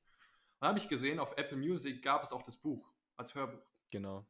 Und dann ähm, dachte ich mir, okay, ich höre mir das an. Ich hab, bin damals in Urlaub geflogen mit meiner Familie in die Türkei. Da war ich so am Flughafen, da muss man eh immer elendig lange warten und dachte ich mir, okay, ich höre mir das Buch jetzt an. Dann ich, saß ich dann am Flughafen, habe mir stundenlang das Buch angehört und das hatte mich so gefesselt. Ich weiß gar nicht mehr, worum es in diesem Buch ging. Ich glaube, das waren so die absoluten Basics von Self-Improvement. So, ja, du musst Sport machen, du musst dich weiterbilden, so solche Sachen. Also das waren so neue Konzepte ja. für mich, ähm, dass ich mir dachte, wow, so heftig, das ist ja wie so eine ganz andere neue Welt. Und dann hatte mich das so gesehen diese Self-Improvement-Welt geparkt. Und dann weiß ich noch zum Ende hin vom Buch, es war lustig, das habe ich sehr, sehr poetisch. Ich habe das am Rückflug, also zum Rückflug, habe ich dann das Buch fertig gehört, noch im Flugzeug. Hat er gesagt, so, das ist aber nicht der Schluss, äh, sondern das ist so jetzt der Anfang, weil jetzt musst du dich weiterbilden. Lies weitere Bücher. Der hat keine konkrete, aber der hat einfach gesagt, jetzt musst du weitermachen. So. Und dann habe ich halt angefangen, Self-Improvement. Dann gab es da ah. paar, vor ein paar Jahren sah es noch sehr mager aus. Dann habe ich irgendwann mal Hamza und so entdeckt, als er so angefangen hat. Ich hatte, boah, da war Hamza noch sehr klein. Ich weiß gar nicht wie. Ich habe den durch Zufall entdeckt, weil ich irgendein spezifisches Thema, glaube ich, über Dopamin-Detox oder so mir anschauen wollte. Ah. Ich hatte damals keine Ahnung. 50.000 Abonnenten ist immer noch relativ groß, aber auf jeden Fall da hatte ich das geguckt. Oder was, was ich auch sehr viel geschaut habe, waren Jordan Peterson, David Goggins. Da gab es eine Zeit lang, da war ich so total in antiken stoischen Philosophen drin. Ich habe hier sogar wirklich hier Meditations von Marcus Aurelius, von Epictetus mhm. habe ich, äh, also von Epictet, ich habe immer die englischen Namen. Äh, von ah. Epictet habe ich auch äh, Sources and Selected Writings und so. Und hast du es auch? Steht's. ja. Epictet fand ich sogar stärker als Marcus Aurelius. Muss ich auch sagen. Epictet Aber einfach, weil ich es nicht verstanden habe. Also Meditation, ich, ich weiß, ich habe es gelesen, so, ich verstehe es nicht. Aber auch wenn ich nur ein Zehntel verstehe, dann war es toll. ja. Und ich denke, so, so hat das bei, bei mir halt angefangen, dass ich dann Stück für Stück immer dachte, okay, ich will weitermachen. Zum Beispiel Sport, also spezifisch Gym, wollte ich schon machen, seitdem ich ein Kleinkind war, weil mein Vater immer so, so ein großes äh, Vorbild äh, für mhm. mich war, weil mein Vater war früher noch so vor zehn Jahren oder so, noch ein bisschen eher davor, war ein richtiger Bodybuilder, der, also, der 200 Kilogramm Bankdrücken und so zu seiner Bestzeit gemacht oh. hat. Also so breit will ich nicht mal werden. So. Aber auf jeden Fall als Kleinkind, wenn man sieht, okay, so äh, der Vater ist so breit, so dann will ich auch im Gym gehen. Das heißt, das hatte ich bei mir schon immer drin. Ja, und dann hat das alles irgendwie zeitgleich angefangen. Dann konnte ich endlich mit, eigentlich kann man ja erst ab 16 sich irgendwie anmelden in den meisten Gyms. Ich habe so genervt mhm. die Leute, dass ich mich noch mit 15 anmelden konnte. Aber ich wollte einfach ins Gym gehen. Sonst davor hat man irgendwelche Homeworkouts gemacht von Sascha Huber oder sonst was, keine Ahnung. ähm, Natürlich. Ja, und so hat das langsam alles angefangen und hat sich das immer mehr gedoppelt, gedoppelt und dann hatte ich zu dem Zeitpunkt habe ich sehr viel auf Instagram, habe ich einer, einem spezifischen Account äh, gefolgt, der hieß damals Erfolgsjugend. Heute ist es, glaube ich, Young Achievers oder so, der hat sich nur umbenannt, aber da kommt kein aktiver Content mehr, weil von Erwin Sperling, so heißt er. Der hat mittlerweile eine Medienagentur, ESP Media. Das ist jetzt keine Werbung oder so, ich erzähle einfach nur die Story. Mhm. Ähm, das macht er heutzutage mittlerweile, aber der hatte auch irgendwie einen großen Einfluss auf mich, weil er auch so ja, viel, in, also wirklich coolen Instagram-Content gemacht hat. Also heutzutage ist es so abgelutscht mäßig, so diese Instagram-Slide-Posts mit irgendwelchen Mindsets, aber zu dem Zeitpunkt war das noch, hat es noch so angefangen. Und ich denke, so war ungefähr meine Journey, dass es, dass es nicht einen ausschlaggebenden Grund gab, wo ich gesagt habe, okay, jetzt beginne ich, sondern ich hatte ein paar Sachen, die ich schon intuitiv immer gemacht habe, also wie den mhm. kompetitiven mhm. Drive. Und dann habe ich immer Stück für Stück irgendwelche Personen, irgendwelche Celebrities, irgendwelche verstorbenen Philosophen, die vor 2000 Jahren mal gelebt haben, mhm. irgendwie von denen mitbekommen, durch YouTube, durch irgendwas, keine Ahnung. Und ja, dann waren das immer wie so Mini-Vorbilder für mich. Also ich habe sehr, sehr viele Vorbilder, so gesehen in dem Sinne, dass ich jetzt nicht, ich glaube auch bei Vorbildern muss man aufpassen, häufig hat man den Eindruck, okay, Vorbild, ich muss jetzt genauso werden wie die Person. Nein, das ist häufig, ich denke, man muss ein Vorbild nicht mal vollständig mögen oder zustimmen, sondern auch wenn man sich nur eine Charaktereigenschaft aussucht, die man begehrenswert, als begehrenswert empfindet, dann ja. kann das ja immer noch ein Vorbild sein. Ähm, und deswegen habe ich mir dann immer so, ja, immer so neue Vorbilder gefunden in dem Sinne. Dann habe ich da irgendwas gelernt, dann gab es da das Thema, wo ich mich interessiert habe. Dann habe ich darüber gelernt. Und so hat das alles angefangen. Ich muss aber zugeben, ich würde jetzt sagen, meine Self-Improvement Journey hat mit 14 angefangen, also bin ich dann jetzt so seit vier Jahren auf Self-Improvement. Mhm. Ich muss ehrlich zugestehen, dass so richtig es erst vielleicht vor einem halben oder vor einem Jahr angefangen hat weil es häufig war, dass ich mich so im Kreis bewegt habe. Ich habe zwar Self-Improvement-Content irgendwie konsumiert, aber ich habe keine wirklichen Fortschritte in meinem Leben gemacht, habe ich den Eindruck gehabt. Also klar, man geht halt da ins Gym, man liest mal da ein Buch, man macht da das mal, aber es ist nicht wirklich so, dass ich an meiner Grenze gelebt habe oder wirklich Fortschritte gemacht habe, sondern es war dann einfach so alles routinemäßig. Und dann war das, mhm. okay, das ist das, was ich mache. Aber ich bin noch lange, lange, lange, lange nicht an meinem Potenzial angekommen. Und so richtig aktiv, ich weiß jetzt nicht, woran sich das ausgelöst hat. Vielleicht halt, weil ich jetzt, ich weiß nicht, ich, hab, ich war nie eine Person, die in einem gewissen Alter, also wenn man jetzt so spricht, okay, das solltest du mit 14 machen und das solltest du mit 30 machen und mit, mit 30 musst du eine Familie gründen und mit 60 geht man halt in die Rente, mit 60 arbeitet ja. man nicht mehr und mit, mit äh, als Zehnjähriger musst du mit Spielzeugen spielen. So, es gibt ja gewisse Frames, wie man sagt, okay, du bist so alt, also musst du das machen. Das hatte ich nie. Also ich habe immer so gefragt, ich, ich höre den Satz andauernd von meinen Eltern, mach doch etwas, was deinem Alter entsprechend ist. So. Ach so. Und das ist gar ja, nicht gegenteilig gemeint, dass ich jetzt irgendwo mit Playmobil in der Ecke sitze oder so, sondern halt, dass ich schon, weil, ich dann, weil ich dann irgendwann mit, mit 15 oder so irgendwie so, äh, ist die Playstation kaputt? Wirklich, das war das Original des Gesprächs. Also, nein. Ja? Aber du spielst schon lange nicht mehr. Ja, aber ich, ich, ich, ich lese halt lieber Bücher und so aktuell und so und so. Okay, das muss man sich mal vorstellen. Ich glaube, für, für viele Personen da draußen wäre es ein Traum. So, meine Eltern kommen in mein Zimmer und wollen, dass ich zocke, so mäßig nach dem Motto. Mhm. Ich hatte diese Situation, weil ich dann einfach komplett auf diese andere Seite gerutscht bin. Ähm, Und deswegen denke ich, ich habe gerade irgendwie den Faden verloren. äh, wo ich stehen geblieben jetzt? Ich war gerade bei. Ja, du warst gerade dabei, dass du Dinge, also Dinge, die deinem Alter entsprechen. Ja, Alter ansprechen. Tun solltest, dass du nicht in diesen Boxen drin warst. Genau, genau. Und, aber als ich 18 geworden bin, letztes Jahr, ich weiß nicht warum, aber es hatte so bei mir gekickt. Es war wie, wie so ein Stich ins Herz. So. Mhm. Und ich war so.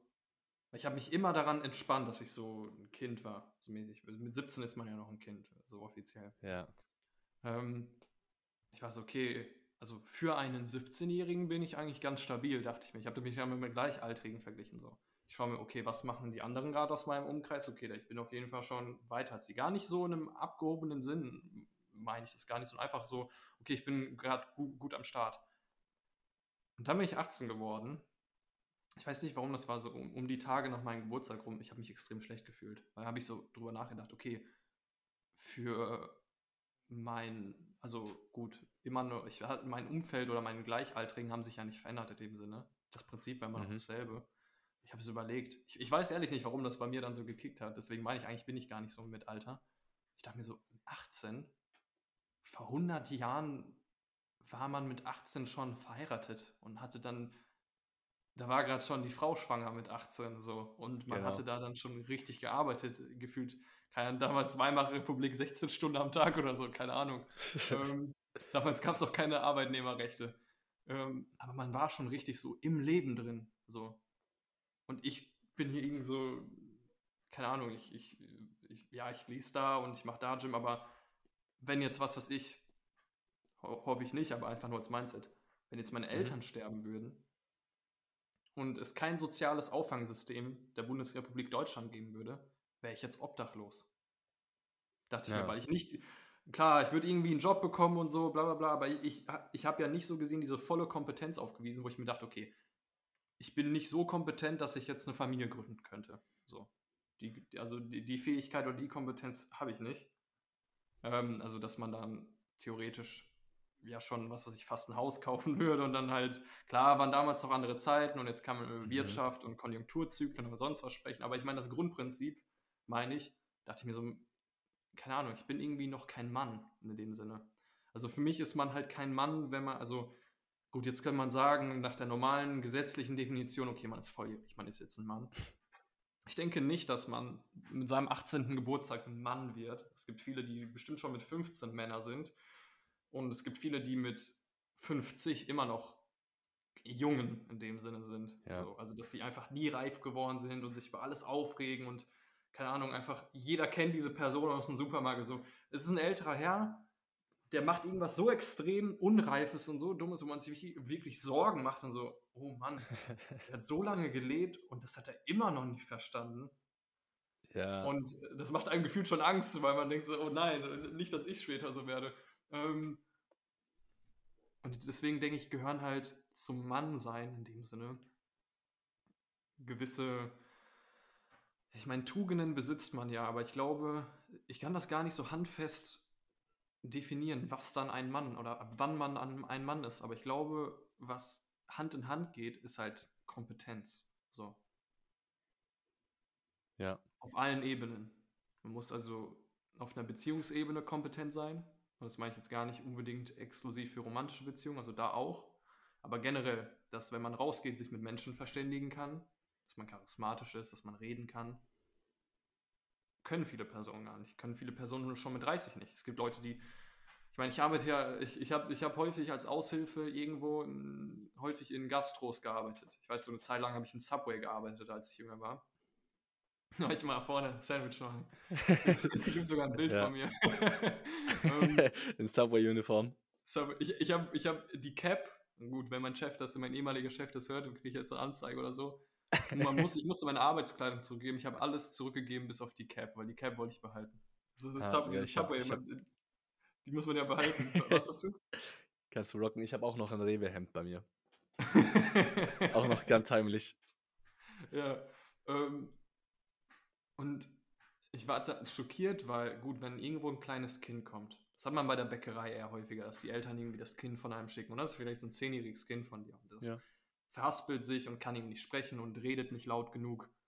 Also das verstehe ich noch, weißt du? So, und dann gibt es manchmal Kinder, die kommen so, keine Ahnung, so, wo ich mir denke, what the fuck, der sieht so aus wie fünf, aber der hat gerade richtig selbstbewusst hier Brötchen bestellt. Mhm. Weißt du, mhm. dann so, hey, voll cool. Ähm, aber dann gibt es halt, ich sag mal, Kunden, die schon offensichtlich älter sind, 40, 50, aber einfach extrem, also sie sind nicht in der Lage, sozial, also das Gegenteil von sozial kompetent. Nicht mal so, ja. dass die unhöflich sind, das meine ich nicht mal. Also das natürlich dann auch, aber ich meine, dass die nicht mal in der Lage sind, irgendwie eine Bestellung zu machen, so, wo man dann denen helfen muss, die Best also so, ähm, meinen, meinen Sie das hier? Wollen Sie das haben? So, äh, Ach so, ja. ja ähm, und, und, und das und, und die trauen sich gar nicht. Also, ich meine, so extrem schüchtern und die können und oder reden total leise und so. Ich meine, das ist ja, ich weiß nicht, also wenn, wenn, ist, ist ja nicht kompetent in dem Sinne. Ist auch gar nicht böse gemeint. So. Ich ja, verurteile die Person nicht, also nicht falsch verstehen in dem Sinne. Ich, ich bemitleide das eher in dem Sinne, also dass ich mir denke, hm, schade, also warum, also was genau ist im Leben der Person passiert, dass die, sag ich mal, jetzt immer noch nicht gewisse Basics so gesehen. Das ist auch gar, das ist auch gar nicht abgehoben, weil es gibt bestimmt viele Basics, die ich noch nicht verstanden habe. 100 Prozent. So. Ja, also, natürlich. Aber das muss ja nicht. Das muss ja, ja. nicht sein. Ich glaube, jeder von uns möchte ja kommunikativ ja. sein, möchte Kompetenz haben, zu wissen, dass ich genau. eine bestimmte Fähigkeit habe.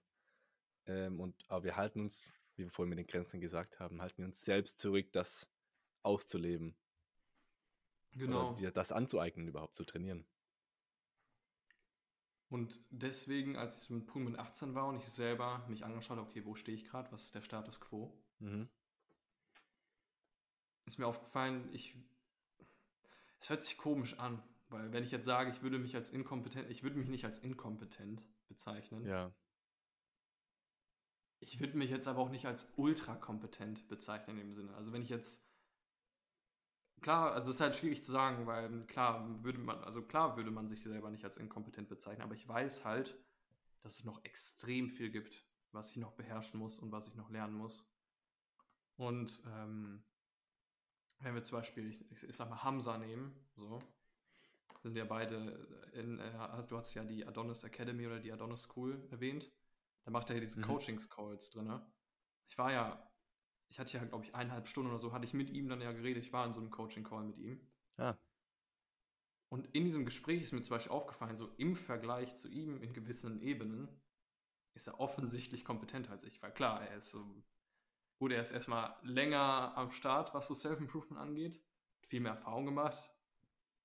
Und jetzt ist er, sag ich mal, hat heftige Connections mittlerweile verknüpft mit anderen Millionären und sowas. Mhm. Ich, weiß, ich weiß nicht, ob er mittlerweile äh, gefühlt selber schon Millionär ist oder so. Ist auf jeden Fall auf einem guten Weg dahin. Mhm. Also der ist ja schon ein paar Level drüber, meine ich. Ja. Und sag ich mal, im Vergleich zu solchen Personen, also im Vergleich zu den ultra erfolgreichen Personen, wirke ich ja inkompetent. Was ich auch bin. So, ich bin ja nicht ultra erfolgreich. Da bin ich noch lange, weit von entfernt. Ich würde jetzt nicht sagen, so ich bin absolut auf dem anderen Spektrum, dass ich jetzt irgendwo am, am Boden bildmäßig bin, inkompetent. So meint es gar nicht. Aber im Vergleich zu den ultra erfolgreichen bin ich inkompetent. Doch, würde ich schon sagen. Weil irgendwas mhm. wissen, weil es wäre arrogant von mir zu behaupten, dass ich im Vergleich zu denen auch Kompetenz erweise, weil sonst wird ja meine aktuelle Lebenslage anders aussehen. Weil ich, hm, je, ich, also alleine, wenn man schon drüber nachdenkt, wenn man jetzt einfach nur sich auf Finanzen, klar, es gibt im Leben mehr als nur Geld, wenn man sich jetzt Geld einfach nur als Ebene anschaut, jeder Millionär weiß irgendwas, was ich offensichtlich nicht weiß, weil würde ich es wissen, wäre ich ja auch Millionär. Und mhm. einfach so, dass man das so simpel runterbricht. Und deswegen ist mir das, äh, ist es wahrscheinlich so in meiner Journey, dass ich besonders aktuell, ich glaube, von meiner Self-Improvement Journey, von dem, was ich erreicht habe, habe ich 90% an wirklichen Output, so gesehen, an wie ich an Ergebnissen wahrscheinlich erst, erst diese letzten Monate gemacht, weil ich jetzt erst so richtig anfange. Ja, angefangen hast. Ich glaube, ja. du warst in dieser Self-Improvement Depression. Genau. Von der auch Hamza oft gesprochen hat, dass du eben da einmal durch musst. Du bist in deinem normalen Leben, du ähm, schaust dir sexy Videos im Internet an, du zockst den ganzen Tag, bist da, machst dann diese Transition, dass du zwar diese motivierenden Videos schaust und sei es Hamza, Jordan Peterson, ähm, Joe Rogan Podcasts, aber es nicht umsetzt. Aber was ich tatsächlich auch erst gestern in einem, einem von diesen Calls gelernt habe, hm. ich weiß nicht, ob du auch drin warst, ähm, dass das eben, alles gut, dass das eine nötige Phase ist, durch die wir hindurch müssen, um dann im Endeffekt ins Machen reinzukommen. Heißt, ja. wir haben alle irgendwann diese Phase und ich hatte auch, also auch zwei, drei Jahre lang, ich habe mir Improvement Pill angeschaut. Ähm, Den Kanal gedacht, kennt ja, man, boah, ja. Ja, boah, Selbstvertrauen steigern. Mm, cool, ja, Mann, geil. Boah, Jordan Peterson, ja, Bedeutung im Leben finden, Verantwortung übernehmen, geil. Ja, und dann bin ich in den Rewe und habe mir gedacht, ah, komm, ich gehe morgen ins Gym. Hab da vor mich hergelebt und nichts wirklich umgesetzt. Und irgendwann ist man da, kommt man an den Punkt, dass man sagt, okay, ich habe jetzt die Schnauze voll hm. und ich will jetzt, ich muss jetzt was machen. Und ich, ich glaube, irgendwann kommt das eben, wenn man sich ja. diese Information zuzieht und dann langsam sein Mindset verändert, dass es Dinge gibt, dass ich wachsen kann, mir ein Growth Mindset aneigne, dass ich dann so wachse. 100 Prozent. Ich glaube, Unzufriedenheit ist ein extrem wichtiger Punkt. Ich glaube nicht, dass. Das habe ich, also jeder, der irgendwie Self-Improvement ja drin ist, hatte irgendwie einen Schmerzpunkt mhm. gehabt. Also ich hatte sehr viele ja. Schmerzpunkte. Ich habe jetzt gesagt, es gab jetzt nicht dieses ein ausschlaggebende Punkt, wo ich dachte, okay, jetzt so drehe ich alles um. Aber ich hatte halt sehr viele Schmerzpunkte auf vielen Ebenen, die sich dann ja. alle so gesehen compounded haben, kumuliert haben in dem Sinne. Ich denke, ja, was halt treibt halt dich an? Dabei. Was mich antreibt? Motivation oder Schmerz? Mal hierzu. Sind die widersprüchlich? Kann Schmerz nicht eine Motivation sein? Oder was definierst das du als eine, Motivation? Ah, dann lass mich es besser formulieren. Das eine ist, eine Sache zu bekommen, die du ja. möchtest, also eine Zukunft zu bekommen, die du möchtest, oder eine Zukunft zu vermeiden, eben die mhm. du aus der Gegenwart auch schon kennst, die du nicht möchtest. Also das ist für mich die Motivation, wirklich was ja. Tolles zu erreichen, oder der Schmerz, so zu bleiben, wie man ist, oder noch schlechter. Ich denke, wahrscheinlich, also wahrscheinlich beides. Aber ich würde für mich persönlich sagen, dass ich Schmerz motivierend finde, auf jeden Fall. Also bei mir war das immer schon so klar, wenn ich jetzt mir vorstelle, okay, ich habe irgendwann mal ein tolles Haus oder, oder meine Ruhe oder keine Ahnung, ich kann, man hat einen super tollen YouTube-Channel oder sowas oder keine Ahnung. Also diese Vorstellungen sind toll, also auf jeden mhm. Fall und die sind ja motivierend. Aber wenn ich mir dann halt vorstelle, okay, ich bin in irgendeinem Corporate-Job gefangen, der mir gar keinen Spaß macht. Ich bin gefühlt depressiv als, keine Ahnung, bin so Ende 20 oder so, gefühlt schon depressiv oder so, mache so tagtäglich Dinge, die ich gar nicht machen möchte, lebe total unter meinem Potenzial. Alleine nur die Vorstellung, wie ich mich jedes Mal fragen würde, okay, was ist, wenn ich es damals einfach gemacht hätte und was ist, wenn ich da nie aufgegeben hätte? Wo würde ich heute stehen? So, wenn ich mir dann vorstelle, so die erfolgslose Variante von mir mit Ende 20 mhm. oder so. Und davor habe ich Angst ich würde es wirklich als Angst bezeichnen. Alleine die Vorstellung, die erzeugt bei mir schon physische Reaktionen in dem Sinne. Ich habe wirklich diese, dieses, ich glaube, vielleicht kennt man das, dass man so im Hals dann irgendwie so, so ein komisches Gefühl. Gefühl hat. Habe ich gerade im Moment einfach nur, wo ich es jetzt ausgesprochen ja. habe, habe hab ich mir selber vorgestellt, dass ich, also, ich, ich, finde, ich finde die Vorstellung schrecklich. Und deswegen Schmerz, nicht nur für einen zukünftigen Schmerz, sondern ich denke auch von etwas, wovon man wegläuft in dem Sinne. Und gar nicht negativ gemeint, dass man sich nicht dem stellen möchte, sondern dass man einfach aktuell mit seiner aktuellen Situation unzufrieden ist. Dass man irgendwann mal sagt, okay, weil ich, ich glaube, ich glaub, häufig sagen Personen, hm, wie, wie kann ich denn motiviert sein oder sowas? Also, naja, ich nehme mir das vor und dann mache ich das eine Woche und dann mache ich das nicht mehr. Und klar, da mhm. gibt es viele Anhaltspunkte, an denen man das verbessern kann. Aber ich glaube, der Hauptanhaltspunkt, vielleicht ist das Leben einfach zu gut von einem. Weil wenn man wirklich, wirklich unzufrieden wäre mit seiner Situation, wirklich Schmerzen hätte, in dem Sinne, so, ich, ja. so, jetzt übertrieben, ich hasse mein Leben, dann wäre das die Motivation, davon weg zu sein. So, man weiß nicht mal, wo man genau hin möchte, man weiß nur, okay, ich will in die richtige Richtung laufen, ich will in die Richtung, aber ich will nicht in die Richtung laufen. Und ich denke, und für mich war das schon immer eine größere Motivation, weil ich glaube, für mich gibt es keinen größeren Schmerz als Reue. Ich glaube, Reue kann dir so. Immer wenn ich, also neben meinem Haus, neben meiner Wohnung, wo ich hier wohne, ist ein Friedhof, ein sehr großer. Und manchmal äh, hört sich komisch an. Gehe ich auf dem Friedhof spazieren. Nicht, weil da spezifisch irgendjemand von mir, also irgend von meinen Verwandten da liegt. Ja. Sondern ich finde, das muss sich voll komisch anhören. Ich finde, Friedhöfe haben, sind sehr inspirierend zu einem Zeitpunkt, weil ich sehe all diese Namen, ich sehe all die Grabsteine.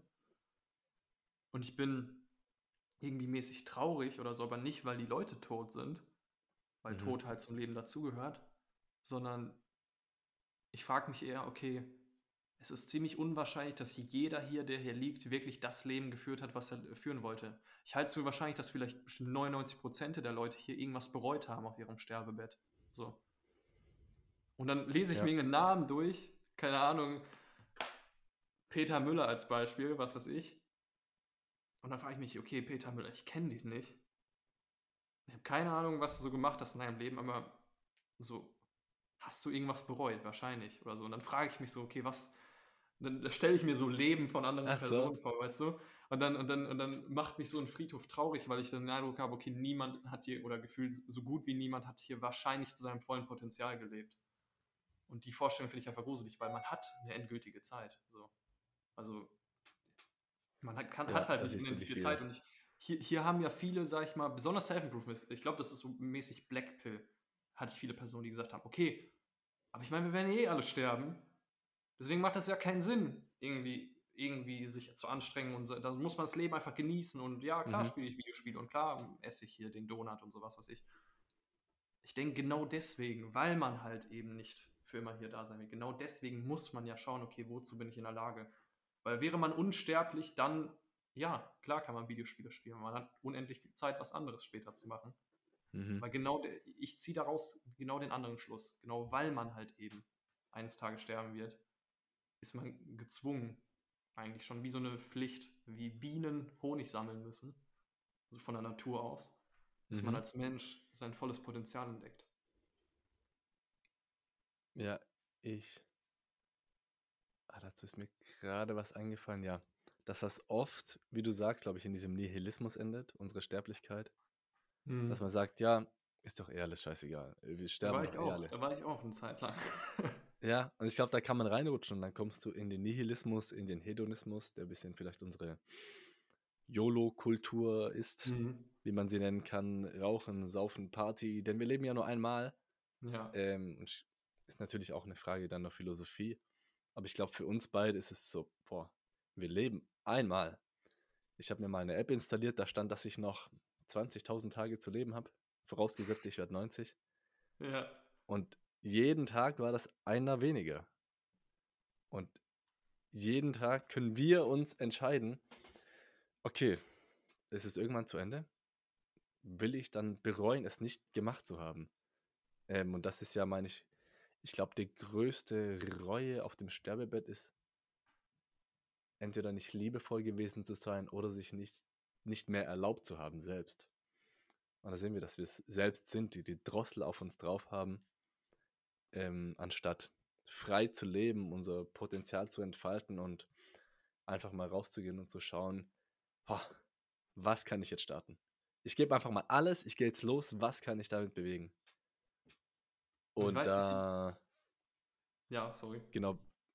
Nee, ähm, da sehe ich auch den Schmerz als sehr motivierend mhm. an. Natürlich brauchen wir einen Weg, zu dem wir hin möchten. Aber ich stand eben auch schon mit meinem alten, mit meinem alten, noch nicht angerosteten, aber kaputten Mercedes damals, stand ich an der Seite der Autobahn. Ich hatte kein mhm. Geld, mich abschleppen zu lassen. Ähm, und es war einfach nur scheiße. Mhm. Und solche Momente, solche Momente, wo dann die Frau dich abweist, das kannst du für dich nutzen und das kannst du als Zeichen der Welt nehmen. Okay, boah, hier, mu hier muss ich was machen. Die Welt zeigt mir gerade so mit dem roten Pfeil, wie auf dem YouTube-Thumbnail, zeigt dir die Welt, hier, hier musst du hin. Ja. Schmerz okay. ist einfach un unfassbar guter Feedback. Also ich meine, ganz kurz noch so als Kind, man fasst ein Herd an, tut weh, es schmerzt, aber dann hat man es nie wieder mehr gemacht. Ja, eben. Du meinst, es gibt Dinge, die, die will ich nie wieder machen, so. Genau. Und ich glaube, du auch nicht. Oft ist es die Omission, nichts zu tun, nichts getan zu haben. Weil, ja, etwas zu, etwas, warte, Ablehnung ist beispielsweise auch besser als Reue. Das habe ich mal wo gelernt. Also lieber bereue ich, Mhm. Bereue ich, was ich getan habe, statt was ich nicht getan zu haben. Weil dann weiß man, wie es ausgegangen ist. Genau. Wunderschön. Okay, wir sind jetzt hier schon eine Stunde 40 am Recorden. ähm, ich würde sagen, wir packen das in eine Nussschale. Gleich mal. Gib mir noch. Ich versuche diese Dinge immer inspirierend zu beändern, zu verändern, irgendwie mit einem Zitat oder ähnlichem. Gib mir mal noch einen Satz, ein Zitat, der dich bewegt oder was du den Leuten mitgeben würdest, eine Lektion. Gute Frage. Ich denke, im Leben gibt es immer einen Grund zu weinen und immer einen Grund zu lachen.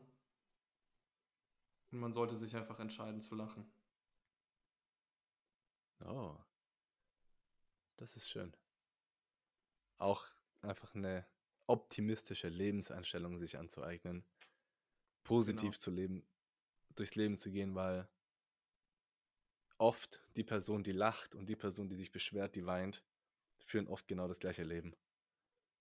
Exakt. Und es wird, es wird nie einem schaden, positiv durchs Leben zu gehen. Und negativ durchs Leben zu gehen, das wird einen schaden. Das kann, das kann ich garantieren. Ich habe das Großteil meines Lebens gemacht. Ich spreche da von Erfahrung. Ja, wir waren alle dort. An alle dort. Gut, äh, damit stoppe ich das Recording. Liebe Leute, schaut bei Dennis vorbei auf dem YouTube-Channel. Ich verlinke es unten. Ähm, genau. Und damit, bye bye. Nach draußen.